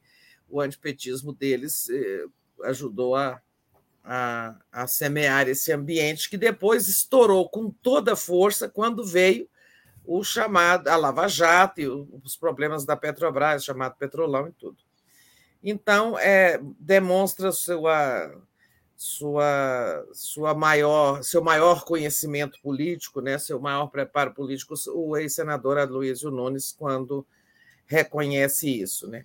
Muitos ainda não reconhecem. Né? Bruno Araújo, o presidente do partido, que deu o voto decisivo do impeachment, eu acho que eles precisam fazer mais sabe? Eu acho que eles precisam ainda de fazer a, autocrítica por terem apoiado o golpe, que também foi péssimo para eles, né? É, falta essa etapa, mas eles vão chegar lá. Muito bom. É, deixa eu só agradecer aqui aos superchats, que é importante é, para vocês, a gente continuar aqui com o nosso objetivo, né? Que é justamente uma imprensa progressista, a, o Ricardo Souza diz: Eduardo Bolsonaro anda fazendo ameaças sérias ao processo eleitoral. Passou da hora do Conselho de Ética parar essa, esse fascista, diz o Ricardo. Rosângela Pinheiro, que bom, Daphne, sair da Covid é aliviante. A Rosângela que estava com Covid também, né, Rosângela? Então, é, que bom, vencemos aí a Covid. Eu imagino que, como é, eu, você também estava vacinada, mas é muito bom. Ana, de, Pelegrim fala assim: é, por favor, faça um corte da fala da Natália sobre Porto Rico e outro com a fala do Brian sobre a guerra híbrida e suas táticas criminosas. O Paulo Peter disse que o Brian foi perfeita essa estratégia da direita, esse é o pior congresso da nossa história. Deva Vassante também colaborou aqui com a gente. É, a Sandra mandou um recado que é para o Alex, então está super velho, mas eu vou recortar e mandar para o Alex. E a Leila Ribeiro lembra da luta de Minas Gerais por salários dos professores. Obrigada. É, e aí também falar, eu acho que foi Desirê, uma pessoa que mandou aqui um comentário no chat comum, pedindo para vocês falarem do Lira e do é, semipresidencialismo. Daqui a pouquinho eu passo para vocês falarem disso, mas só para continuar aqui com essa questão é, do Aloysio Nunes, que reconhece que foi um erro estratégico, né? Criar é, o antipetismo, essa, essa coisa toda. Vou compartilhar aqui na tela com vocês a crise né, do do PSDB, justamente, ó, Natuza Neri aponta a conspiração interna do PSDB contra a candidatura Dória. Eles não conseguem ter um candidato forte, na verdade. É isso, né? Então, eu vou, passo para vocês comentarem essa notícia aí que a Natuza Neri, é, que é da. Que também ali, da organização que fomentou o antipetismo também, né? É, é. Queria que vocês comentassem Interessante isso. é que a entrevista do Aloysio saiu no Estadão, né, que é um, um, jornal que continua fomentando o antipetismo. É impressionante como ah, não tem aprendizado nessa história, né, Daphne e Tereza? Eu, eu é. vou, vou deixar vocês falando, vou sair da tela e já volto, mas eu estou aqui, tá? Só vou abrir uma porta ali rapidinho. Podem falar. É, então, eu, eu acho que é, essa história do Dória, o Dória, ele sempre foi um estranho no ninho, né? Até para usar o, a palavra dos tucanos, ele sempre foi um estranho no ninho. Uh, o Alberto Goldman, falecido Alberto Goldman, era um cara, por exemplo, do Tucano, que não suportava o Dória, deixou bem claro isso sempre, o tempo é. inteiro, né? Uh, e, e, o, e, o, e a verdade é que a candidatura do Dória assim como qualquer outro que chegar para a chamada terceira via, não decolou e não decolará, em minha opinião. Então é óbvio que, que existe esse motim aí, até porque uh, o Dória não é considerado da casa, né? Da casa. É. E eu acho que existe a mão do Fernando Henrique por trás disso, por trás desse meia-culpa do Aloísio, um, e que está participando, eu acho, eu sinto isso, Tereza. Não sei se você sente dessa aproximação com o PT estratégica apenas para livrar o Brasil do Bolsonaro. O que, que você acha, Tereza? Não, acho que o seu feeling é, é, é, correto. Eu também eh, me pergunto sobre isso. Não tenho informação, não tenho certeza. Fico vendo assim o Fernando Henrique fazendo um jogo em que ele é super hábil. Eu convivi muito com o Fernando Henrique como senador né, e como presidente. Então, eu posso dizer que eu conheço um pouquinho das matreirices dele. Uhum. É, ele tá, é, ele, é, o Fernando Henrique, é, ele tem esse hábito de aplicar vacinas, sabe, contra ele mesmo, né? Então, por exemplo, ele está sempre dizendo, já disse que o meu candidato é o Dória, né? Ele está sempre dizendo isso, ninguém pode me acusar de nada. Ele declara de público que o candidato dele é o Dória e mexe os cordéis ali nos bastidores, né? O uhum. Aloysio é muito próximo dele, né? É, outro que é muito próximo dele é o Pimenta da Veiga, eles são fundadores do PSDB, né? Lá uhum. em 88, um processo que eu também acompanhei de muito perto, cobria congresso tudo, constituinte. Então, é, o, é, foi na casa do Pimenta que aconteceu aqui essa semana aquele encontro de, de, de tucanos que estão procurando uma saída, dizendo: olha, não dá para nós irmos com esse cara, né? Ele não consegue vencer a, rejeição nem no, no, no, estado dele, né? É, e, e eles estão procurando caminhos, e os caminhos podem ser. É, é, eles examinaram dois tipos de caminho. Um, eles saem do PSDB, se filiam a um partido aí, né? É, alternativas sempre existem nesse, nesse país que tem uma fartura de siglas de mais de 30, né? Tem até o PMDB, né, Tereza? Porque eles podem voltar para o PMDB e ficar tem diluídos. PMDB, lá. Tem o Cidadania, que é amigo deles, é aliado, uhum. tem o, o PSD, que também está aí namorando todo mundo, né? É, eles vão para outro partido e lançam por lá, é, por esse partido, a candidatura do Eduardo Leite escola do dólar. Agora, isso significa abrir mão do PSDB. Então, uma outra ala lá nesse jantar já dizia outra coisa. Não, é, nós ficamos no partido e, quando for na hora da convenção, a gente não aprova a candidatura do Dória e lança outra. Esse negócio de prévias não tem valor legal, né? Prévias é uma coisa que o partido pode fazer se quiser, né? mas isso não impacta lá. O que vale para o TSE é o candidato vencedor de convenção é que pode ter registro. Né? Pra, na lei é isso que vale. Então, eles examinam essas hipóteses. Eu acho que o Fernando Henrique, que foi um dos maiores conspiradores para a racha, o racha, conspiradores até não é a palavra certa, articuladores do racha com o PMDB, com o PMDB em 88. Ele pode muito bem estar se inspirando tanto esses movimentos contra o Dória como é, essas inflexões, como disse você, na, é, vindo de atores como o é, ator importante, como o, o senador, ex-senador é, Eduardo, é, Aloysio Nunes Aloysio. Ferreira. E o Dória. Você um ponto, né, Tereza? Só para concluir o Dória, você viu o que, que ele deu uma de Bolsonaro ontem? É, deu aumento para policiais é, civis, militares e profissionais de saúde. Acho que para os professores não, né? Só para os. Esqueci se os professores entraram ou não. Então, enquanto ele estiver no cargo, ele vai torrar dinheiro aí para tentar se alavancar. Não, eu só ia dizer uma coisa, que eu, eu acho que também tem um cálculo eleitoral. O PSDB aguenta mais uma derrota acachapante como a de 2018? Porra, pois 4%. É. Foi 4% que eles tiveram. Não aguenta mais. Você vai colocar na rua uma candidatura para ter 2%, como é que o Dória está tendo até agora. Mas é. Dória vai ter bem menos que o Alckmin em 18, né? Acho até que eles podem até subir mais um pouquinho na reta final, durante a campanha, né? É, é gastar dinheiro aí, né? É, mas assim, vai ser um vexame, vai ser um vexame. Qual que é o interesse do PSDB de participar disso? Acho que sairia muito maior da eleição se apoiasse o Lula e ajudasse ele a ganhar no primeiro turno. Depois cada um vai para o seu lado, gente. Depois cada um vai para o seu lado. Muito bom. É, ainda sobre alianças, eu queria comentar você, com vocês a posição do Kassab, do PSD, né? Vamos lá, deixa eu. Tem uma pergunta para você aí, Daphne. Tem, já, já leio. Quando eu ler o resto dos outros superchats, eu vou ler tudo junto. Só, só para continuar nessa questão aqui da política e alianças e apoios que você né, acabou de falar. Está aqui, olha, nossa matéria. No aniversário do PT, Kassab elogia legado do partido admite apoiar Lula no primeiro turno. Então, passo para vocês como é que vocês analisam essa fala do Kassab aí, Tereza? Começa com você. Olha, deixa eu aproveitar esse gancho aí, antes de falar do Kassab, falar um pouquinho do aniversário do PT. É, quem não viu a live, acho que ninguém podia ficar ali na frente de, de, de de computador é, assistindo uma live que durou tantas horas, mas eu nem vi ao vivo, mas a, altas horas da noite eu ouvi alguns discursos, é, assim, trechinhos e tal, não dava para ouvir tudo, mas fui ouvir o discurso do Lula. O discurso do Lula é imperdível, viu?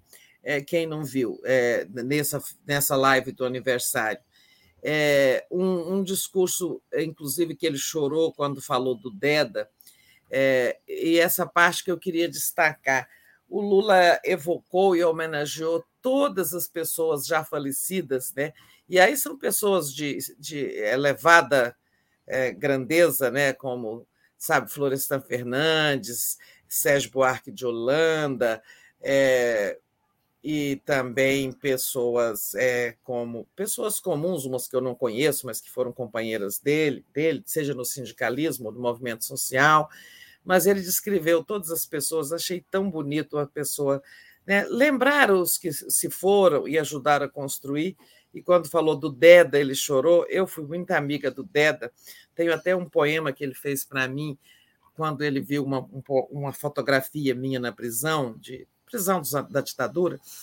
É, eu, eu era muito amiga do Deda, também acho assim, ele foi um quadro extraordinário que partiu muito cedo, aí o Lula chorou, mas depois a parte política do discurso é muito boa.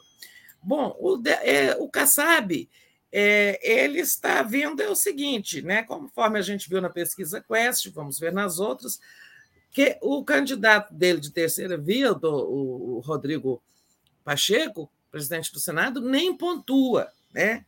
Então, essa estratégia de ir com candidato próprio está mostrando sem sentido. Né? Por outro lado, ele está vendo a aliança, do, a, a federação PSB, PT-PSB fazer água, né? nas últimas horas a coisa desandou muito, e está se colocando aí, porque pode ter uma grande reviravolta. A federação com o PSB pode melar, né?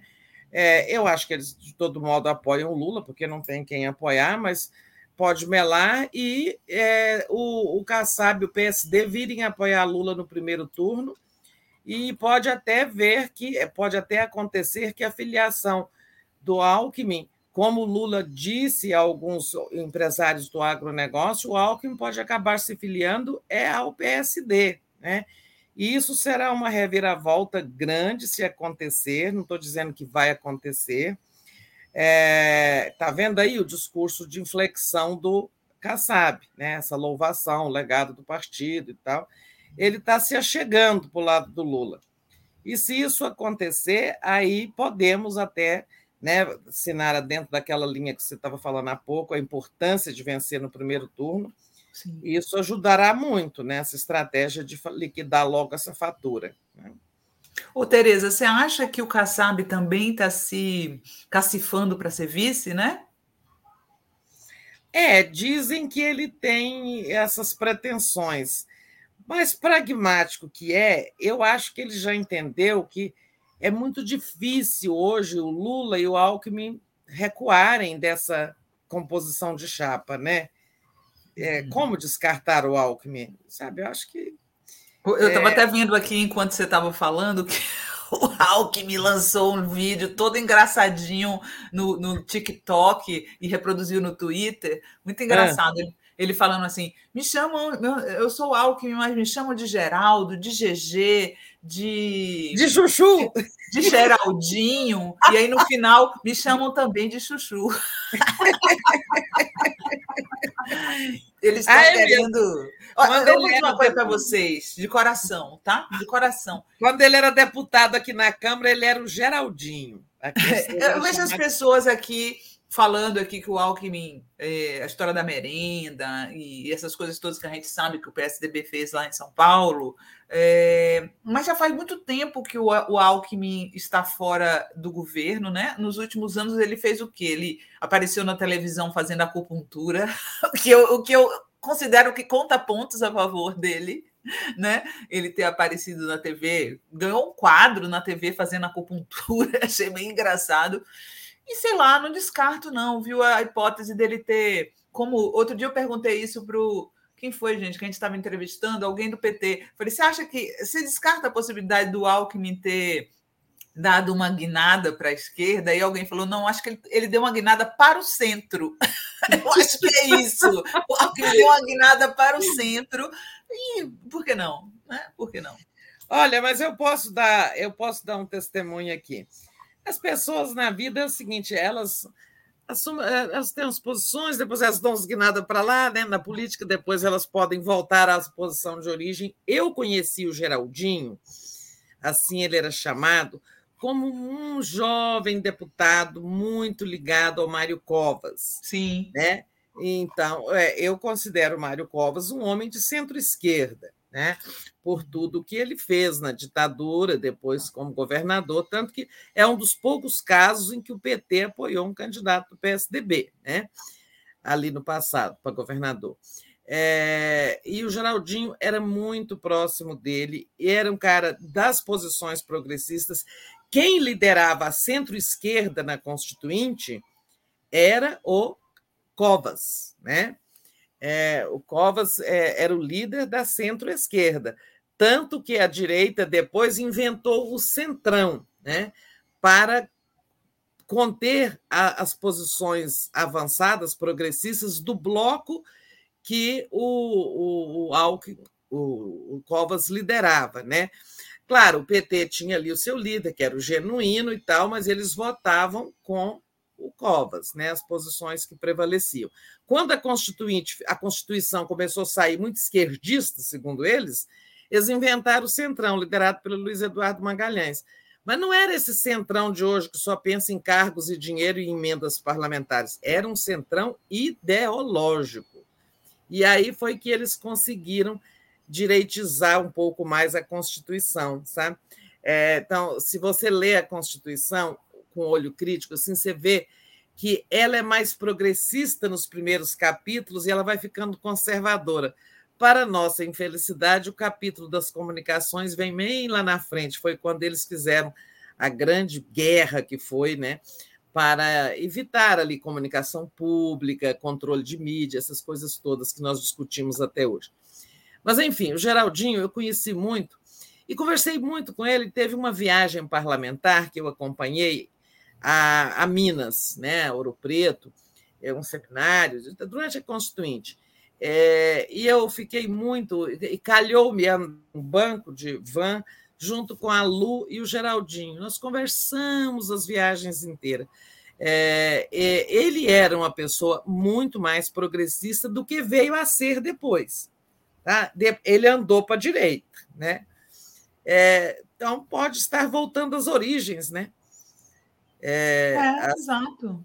Já não descarto, não, eu não descarto, não. É, é, o, o Mário Covas era uma figura, né? Eu, quando estava em São Paulo, cobri bastante o Mário Covas. E ele era um cara muito mal-humorado. Ele parecia aquele gato do desenho Garfield. Era tão mal-humorado que, que, chegava a ser engraçado, né, Tereza? Ele falava assim. É, ele era Mário famoso. Covas.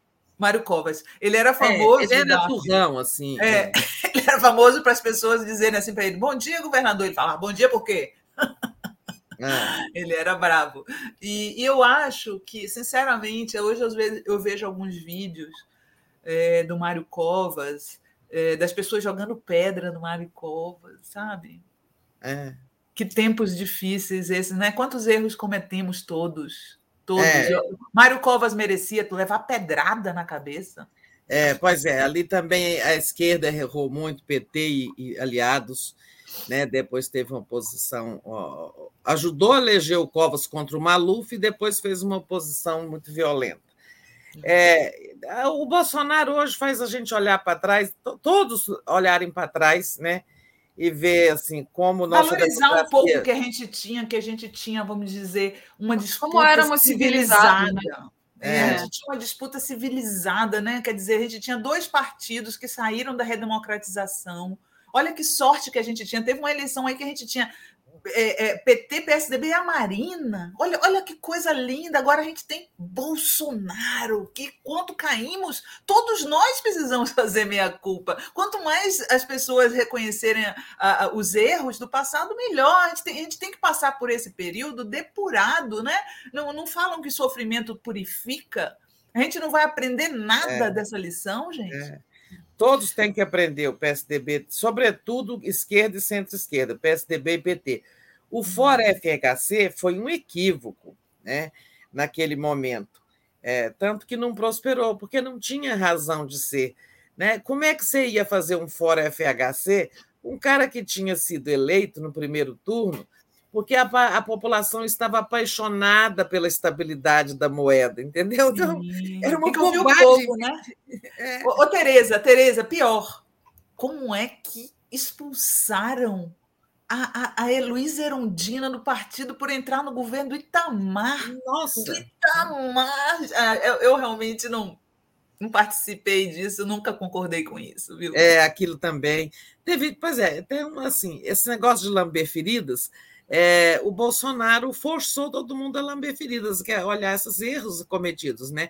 Resultado, nós trabalhamos contra a nossa democracia. Acaba, a esquerda também trabalhou desse modo, cometendo erros é, no seu campo, né, no campo democrático. E a, quem ganhou com isso? O lado selvagem, né, o lado incivilizado.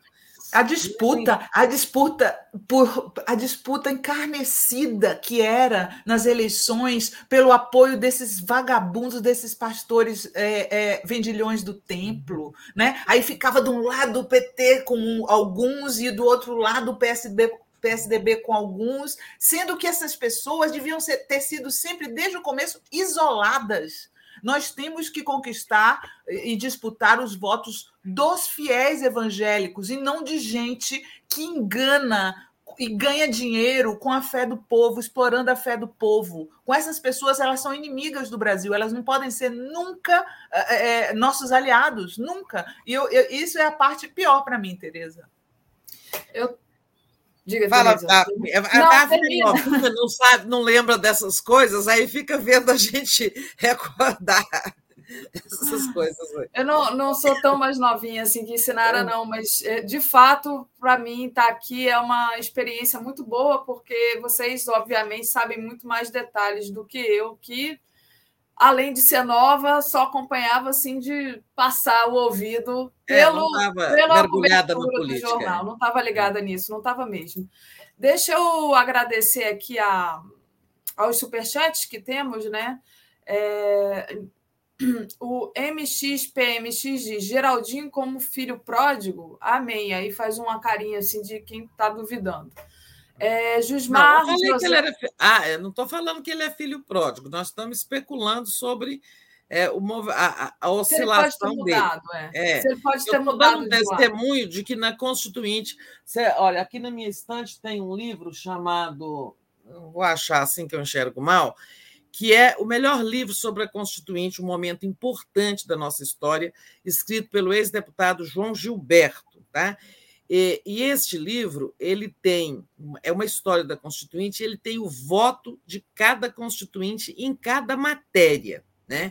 Ah, que interessante. É, esse livro é muito bom. De vez em quando eu quero saber uma pessoa, você vai lá e olha os votos dela. E nas, claro que não tem, as votações importantes, artigo 5 dos direitos fundamentais, é, conceito de empresa nacional, monopólio do petróleo, as, as votações que mais dividiram, parlamentarismo, presidencialismo. Hoje, gente, nós precisamos falar desse Lira com esse presidencialismo, semipresidencialismo dele temos que falar do desespero dos Bolsonaro.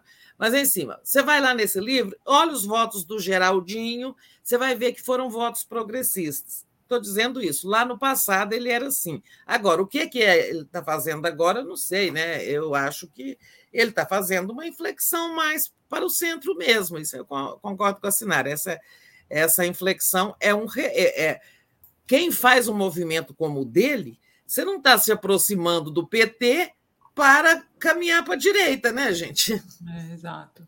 É, não. A Ana Luísa Santos entrou aqui como membro e vou continuar aqui com a leitura. O Jusmar José Júnior mandou aqui um apoio. Renata Rubim, hahaha, Chuchu reconheceu, reconheceu que chama Chuchu. Marisa Werkermaster faz uma crítica que diz que é Lula 22, Alckmin 23, dizendo que o, o Alckmin pode sim dar um golpe no Lula. Luan Veiga, a ala alquimista entende a eleição de Haddad como a melhor forma de derrotar a, a ala dorista e voltar a eliminar o governo do Estado. Nas palavras do próprio Lula, Haddad o mais tucano dos petistas. A esquerda deve discutir, é, ele coloca um ponto de interrogação. Precisa entender o que, é que o Lula está dizendo com isso, né, gente? Que o é... Haddad é o mais tucano dos Ele falou isso? Eu, eu não sei se falou, isso é do sim. Lula. Eu já ouvi essa expressão é. muito. Eu não sei não, se ela é do Lula. Não assina embaixo. É, eu, mas eu nunca vi o Lula expressão... falar isso. Eu, é. nunca, eu não vou cravar, não, mas eu acho que. É, não sei. Agora eu vou. olhar aqui. É eu não tenho certeza, eu não vou sobra vou quando tem certeza. Mas essa, essa frase circula muito no PT, tá? É. agora, se foi o Lula que disse, eu não sei.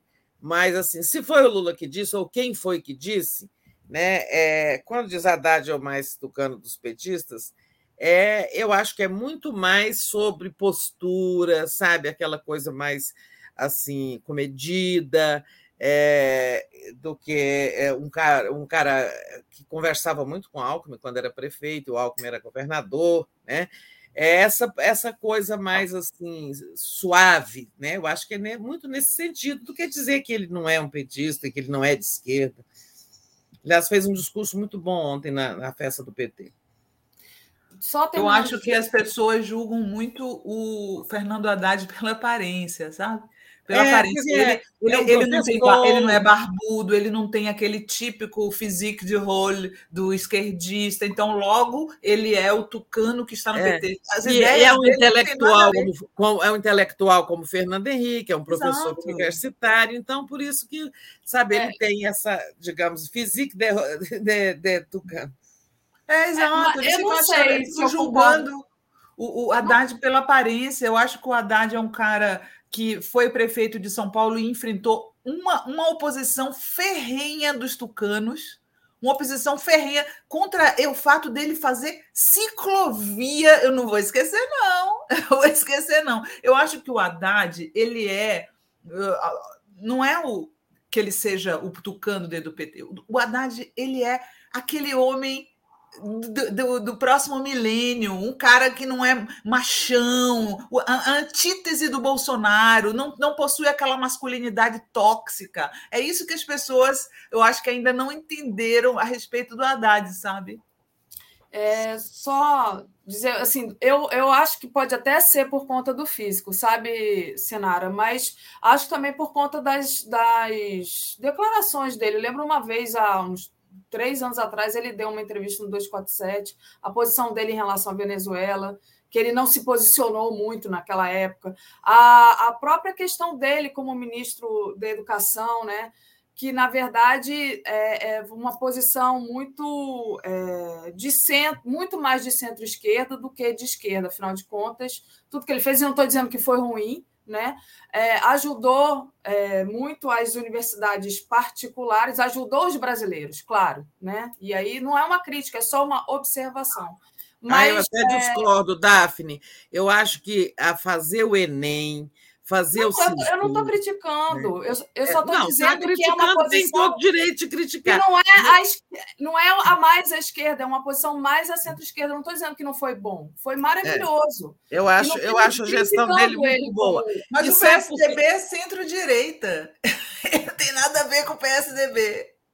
Não, é, tudo bem. Deixa eu só ler aqui. Gente, tem muitos superchats para ler, senão a gente vai entrar nessa aqui vai e vai se perder e eu não vou conseguir ler meu caminhão de superchats que preciso... Vamos lá, pausa. Então, é... mas não era uma crítica, era apenas uma observação de, de que eu acho que não é só pela aparência. Não, é muito, todos têm todo direito de fazer a crítica ah, também. A Júnia Lage, espero imensamente que o Aecim Pó seja varrido da política como o Bozo e o Zema. A Antônio Viana diz que estamos juntos. Daniel Miage. Daphne Alagoas, o PT faz parte do governo Renan. Qual a sua avaliação desse governo? Ele está ajudando o povo de Alagoas. É, o Renan é pai, é aliado ao, ao. Quer dizer, aliado não, digamos assim, ele está de, querendo se aliar ao Lula e defende, eu acho que o, o, um novo governo Lula no, na nível federal. Se o PT de Alagoas faz parte de alguma secretaria do, do Renan Filho, vou assumir a minha ignorância aqui, não sei, acho que não. Mas eu não sei, não. Acho não sei que sim. Isso, não. Você acha que sim? Não estou me lembrando agora do Mas nome. Mas qual é a sua avaliação do governo Renan Filho? Que ela perguntou. É, não, não, eu, eu vou te falar, é, é, Tereza, eu não acompanho muito essa, essa política local aqui de Alagoas. É, não acho. É, lembro que quando ele assumiu o governo, ele escolheu nomes muito é, ruins, né? E, inclusive em relação à cultura, enfim, mas eu não, não queria dar minha opinião assim de alguma coisa que eu não, não, não me aprofundo. Então, vou, posso até olhar, pensar mais sobre isso, mas não queria, assim, de pronto, dar minha opinião sobre isso. Não, não, não tem como avaliar, mas não acho que seja um governo maravilhoso, não acho que seja, não. Acho que deve, devo ter muitas críticas, mas não, não gostaria de fazê-las aqui sem me aprofundar. O José Oeiras diz: é, concordo com as análises das companheiras, o governo Lula tem que ser um governo democrático de reconstrução nacional. Luciana Zero, bom dia, trio. Tão legal ver a tela florida. Abraço. Ah, tá falando da minha camisa, da minha camisa. É, linda. É, ah, o Ricardo lembra do Eduardo Bolsonaro fazendo ameaças. Aí temos aqui a Beth de Brasília, Tereza e Sinara, sempre nos lembrem das. Sempre nos relembrem e mostrem aos novos o que era a política realmente, pois hoje o povo não aceita o que está sendo feito para derrotar o nazismo. Tânia Yasmin, conversa ótima entre três mulheres feras. Muito é, gosto muito de participar dessa conversa, mesmo à distância. Obrigada. Rei hey, Lula Rousseff da Silva, com a frase Lula 22 e o número do é o número do PL. Isso pode causar confusão. É, tio Dick disse: viram o Bolsonaro imitando o FHC na última viagem? Não vi. E a Leila Matos faz uma crítica aqui que eu passo para a Tereza, é, enfim, responder. Ela diz que você que é impressionante ver a admiração que você tem pelo picolé de chuchu. Então, Tereza, passo para você responder a Leila, se quiser responder, ou se não quiser, tudo bem. Você tem admiração pelo Não, eu não tenho admiração pelo picolé de chuchu. Eu tenho muitas colunas publicadas em O Globo em 2016, com muitas críticas ao picolé de chuchu, ao Geraldo Alckmin, até não gosto de apelidar as pessoas, mas é pela realmente ele é uma pessoa sem graça. Eu tenho muitas colunas com muitas críticas a ele, inclusive a postura oportunista que ele teve é, em 2006, quando ele passou a combater privatizações coisa que o PSDB sempre defendeu e fez, só porque o Lula estava reagindo né, é, é, e, e, com uma dura promessa de não privatizar nada. Ele vestiu o macacão do Banco do Brasil, jamais vou privatizar, vestiu o macacão da Petrobras. E também é, fiz muitas críticas a uma postura, outra postura oportunista dele, que foi é, acusar o Lula de estar privatizando a floresta, porque havia um projeto da Marina Silva que criava o arrendamento florestal. Uma pessoa arrendava e podia explorar desde que protegesse aquele pedaço de floresta. Eu acho que uma coisa bastante razoável isso. É, é, não sei se está em vigor ainda, mas ele veio e fez assim: pior é você que está privatizando as florestas. Eu tenho muitas críticas publicadas, né? E se alguém quiser, eu tenho um arquivo de todos os 25 anos de coluna que eu escrevi em O Globo, então, não tenho assim, não é questão de admiração. O que eu dei foi um testemunho que eu o conheci muito antes disso como um deputado progressista na Constituinte. Depois o PSDB se direitizou e ele foi junto, tá? Então, a seguinte, ó, ó, vamos ver a história, tá? É, não se trata de admiração, estou dando testemunho. Deixa eu só dar um pitaco nisso aí. Talvez tenha sido o Geraldinho, mas é porque não é Tereza que botou o nome dele de Geraldinho, não. Era o nome que chamavam ele na época, né, Tereza? Geral... É, eu fiquei citando Geraldinho, porque era Geraldinho, era como ele era tratado por todos no Congresso. Eu acho engraçado. parecendo que você é íntimo chamando ele de é, Geraldinho. É. Eu acho engraçado que muita gente. Outro dia, um cara me mandou uma mensagem dizendo assim: vocês precisam parar de forçar o Lula a querer o, o Geraldo Alckmin na vice. Nós inventamos isso, né? É. Não, ao contrário, gente, a gente está apoiando uma decisão do Lula, né? E acho, acho uma coisa assim. É, é muito desonesta essa discussão às vezes, né? Porque, por exemplo, contra mim dizem que eu, que eu ah, um, um, lado diz que fica ressuscitando os inúmeros tweets onde eu critico o Alckmin, dizendo que eu sou hipócrita e mudei de ideia. E o outro lado fica ressuscitando umas matérias que, a, que eu publiquei na Veja 18 anos atrás, né? Que, como eu já contei, eles mudavam tudo, eles mudam tudo que o repórter escreve para dizer que eu amo o Alckmin desde aquela época. Tem que se decidir. Ou eu amo o Alckmin desde aquela época, ou eu odeio o Alckmin e agora mudei de ideia e sou incoerente, é. tá? Pois é, gente. É, nós falarmos sobre essa coisa do fascismo, do nazismo, do, do, dos autoritarismos que voltam no Brasil, e fake news, essas condutas desonestas. Eu quero falar uma coisa. É, eu conversava com um amigo, Júlio Tavares, lá do Rio, ontem, e ele dizia: olha, para a gente precisa no campo da esquerda também parar com manipulação, sabe? Tem essa, é, se a gente te, manipula discurso é, e comete, digamos, desonestidades políticas e intelectuais no nosso campo, como é que a gente pode criticar é, a direita lá com sua com sua falta de moral política? Porque é uma, uma imoralidade o que eles fazem, né? É, então, assim, eu, é, a, a senhora tocou nesse ponto aí, que isso é manipular, sabe? Só porque eu disse, eu chamei o cara de Geraldinho, ou porque eu disse que na Constituinte ele teve votos progressistas, está dizendo que eu morro de admiração pelo Geraldo? Olha o que, que eu já fiz, olha, sabe? Ou então, essa coisa que fazem com a Sinara. Isso é uma desonestidade intelectual e política. Na esquerda, isso não pode ter espaço. Nós temos que ter honestidade nas nossas posturas. Quando a gente fala, por exemplo, foi um erro lá no passado o PT ter feito isso ou o PSDB ter feito aquilo, sabe? Nós estamos tentando fazer uma discussão honesta. Como sabe? jornalistas. como, como jornalistas. jornalistas. E mesmo que, e, e, coisa que os militantes também devem fazer. Não é porque você é petista que você deve olhar e falar assim, tudo que o PT foi certo. Né? Um, um, um militante petista honesto, como um militante tucano honesto, deve olhar para trás e falar e, reconhecer honestamente erros cometidos. Por isso a gente a, a, a Daphne trouxe essa pauta do Eliso Nunes Ferreira logo no, no começo. É bom quando isso acontece, é raro, né? É raro no, na política o reconhecimento, né? É, mas eu acho isso, sabe? Se nós na esquerda também manipularmos, distorcermos, ficarmos com essas práticas, sabe? Nós, no fundo, estamos reproduzindo o que os outros fazem também. Vamos parar com isso. Eu queria só, sobre isso, é, fazer um.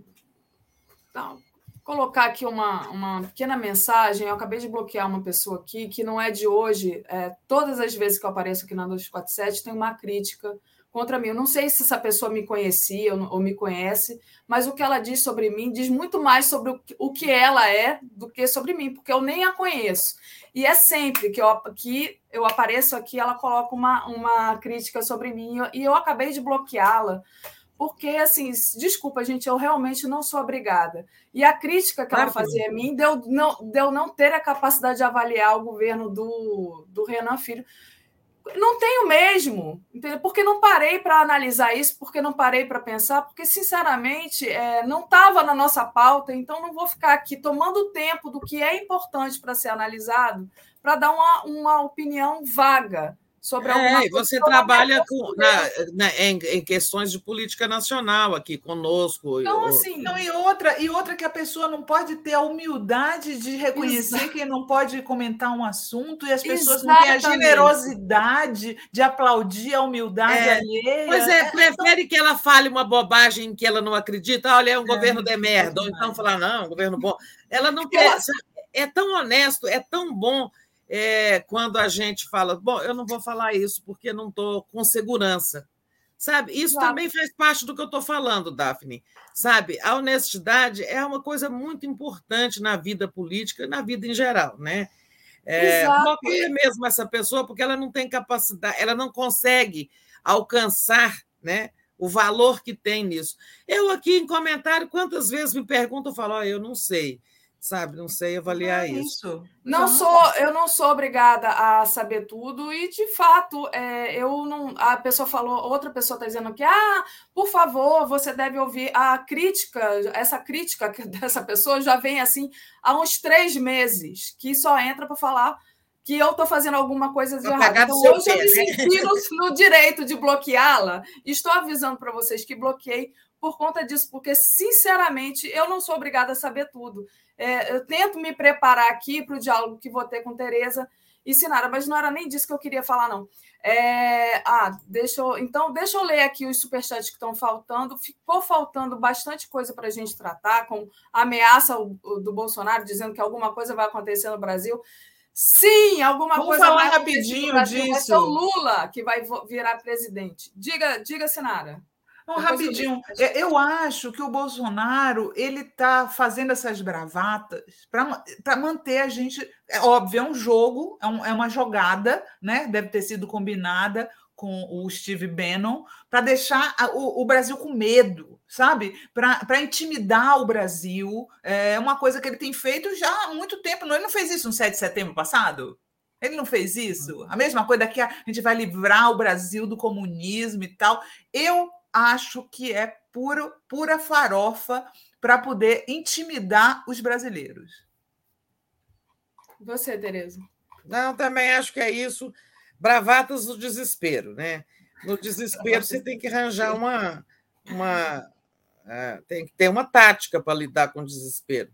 Então, é a ameaça. Já o outro filho falou: é ganhar ou fazer as malas. É Jair ou já era fazer as malas, dizendo que vai haver uma perseguição imensa? Já era para vocês, Bolsonaro. Ai, meu Deus, que, já que era para vocês. Né?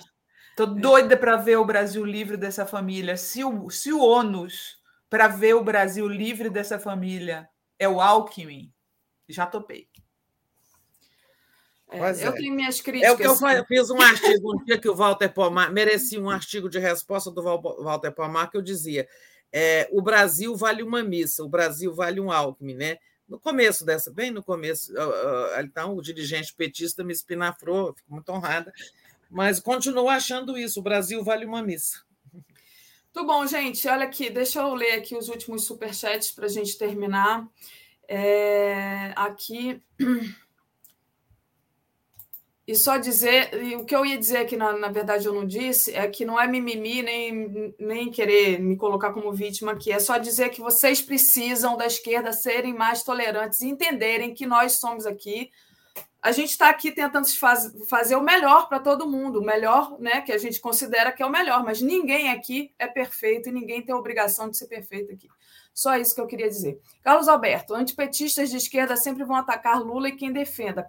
Pena. Marcos Roba dá aqui uma contribuição.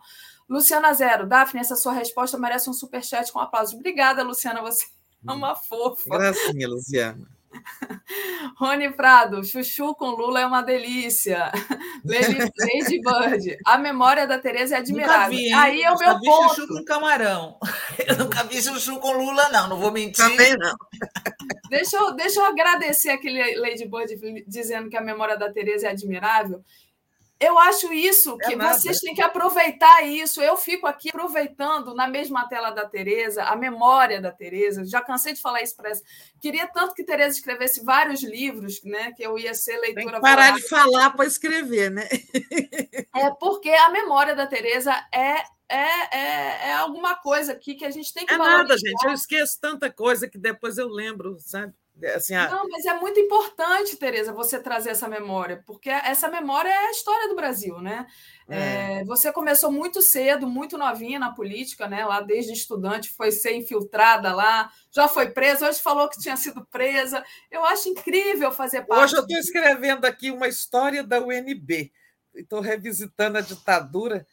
É, tô, tá, hoje não, há alguns dias eu estou escrevendo um capítulo de um livro que é a história da UNB. É, e aí eu passei muito pela ditadura.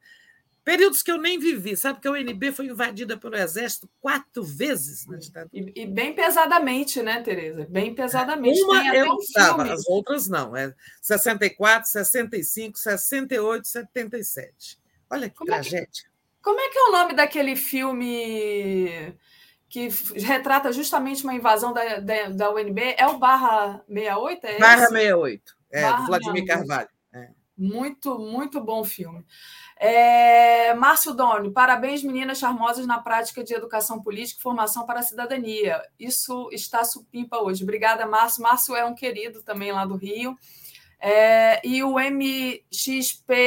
MXPXM, Brasil vive um longo período de embrutecimento. Haddad é um modelo de gentleman e temos que recuperar os bons modos que, e, para apreciar essas virtudes. É, Karina Borges, gostaria de ouvir o que a Tereza ia falar sobre a Haddad e educação. Karina, vou ficar devendo, tá? É, é, também gostaria mais. de ouvir o que a Tereza tem a falar e provavelmente concordo com ela. Não estava aqui criticando o Haddad quanto ministro da Educação, só estava dizendo que, ao meu ponto de vista, é, ele foi um ministro da Educação de, é, da social-democracia, claro, né? E não. Depois a gente volta aqui no assunto, é. né, Daphne? Semana que vem. Sim, e eu acho que o Beth de Brasília eu já tinha lido. Gente, muito obrigada a todos vocês pela por acompanhar a gente aqui. Tereza, é, Sinara, o que, que vai rolar hoje? Fala para gente. Olha, hoje às 17 horas no programão da Fórum, né, programa que eu apresento toda semana no, no, no canal da revista Fórum, vai ter a vereadora de Curitiba, Carol D'Artora, a primeira vereadora negra eleita, que é do PT, e a gente tem muitos assuntos para tratar com ela, inclusive uhum. essa história da igreja que rolou uh, na semana passada com o colega dela também do PT, Renato Freitas. E depois da Carol, a gente vai ter o cantor Leone, que está lançando um novo Legal. single, vocês vão ouvir lá no programa, 17 horas, no canal da Fórum. Legal, meninas, ó, tricotamos bem hoje, o tricô rendeu, tá? Deu uma colcha. Diná Teba diz assim: parabéns pela riqueza da discussão, vocês são maravilhosos. Obrigada, Diná, obrigada por apoiar aqui a gente. Só, só comentar uma coisinha aqui que a Vera Barbosa está dizendo aqui: ofenderam muito a Sinara hoje, gente cafona. Eu vi vários xingamentos, me chamaram aí. Agora eu vou dizer ah, uma coisa para vocês. É, Esse mas... tipo de intimidação não funciona comigo. Não funcionou com o Bolsonaro. Sinara, como é que você faz? Você está aqui no ar e vê o chat ao mesmo tempo? É só você Ué, clicar, Tereza, em comentários. Comentários, está aparecendo aqui. Então, assim, ó, tem comentários. Eu da sua mão direita. Tem escrito chat privado e comentários. No comentário você vê os comentários. Olha só, eu eu uh, vou dizer para vocês que não me intimidei com Bolsominion, não me intimidei com Ciro Minion, não me intimidei com PCO Minion. Então, não pensem que vocês me intimidam me xingando. Xinguem à vontade. Eu não estou nem aí. Beijos. Lê o e-mail que eu te mandei, Sinara. Onde que está esse, esse trem? Esse, esse... Faz um print da tela para ela, Daphne. É, eu, vou eu não estou no YouTube. Vocês ficam no YouTube? Não, não. não. A gente fica no StreamYard. Eu vou, Olha, vou mandar um print. Você está mandando? Eu, eu, eu mostro para você, Tereza. Deixa eu só agradecer aqui aos últimos. Ah, tá. Chat privado, comentários. Isso. É. Inclusive, Tereza, quando eu quero oh, falar com você que a gente está ao vivo, Obrigada, é no chat privado. Ó, a Jeane diz mal. assim. Jeane diz assim. Deve ter, devem ter me xingado muito também aí por causa do Geraldinho. Vocês são maravilhosas, minha inspiração. Beijos. Obrigada, Jeane. Deixa eu só dar a hoje, às 10 ah. horas agora. Veias aberto. Bolsonaro apoia a colonização britânica das Malvinas. 11 horas, Giro das 11, 13 horas, Juventude em Pauta, 14 horas, Tríptico 247, 16 horas, Léo Quadrado, 17 horas, Pauta Brasil, 18h30, Boa Noite 247, 22 horas, o dia em 20 minutos. 23 horas live do Conde. Não esqueçam de assistir a Sinara lá também na Fórum. Beijo, Tereza. Beijo, Sinara. Beijo, Até... meninas. Tchau, gente. Tchau, Boa tchau. semana. Até Valeu. de tarde. Tchau. Valeu. Tchau.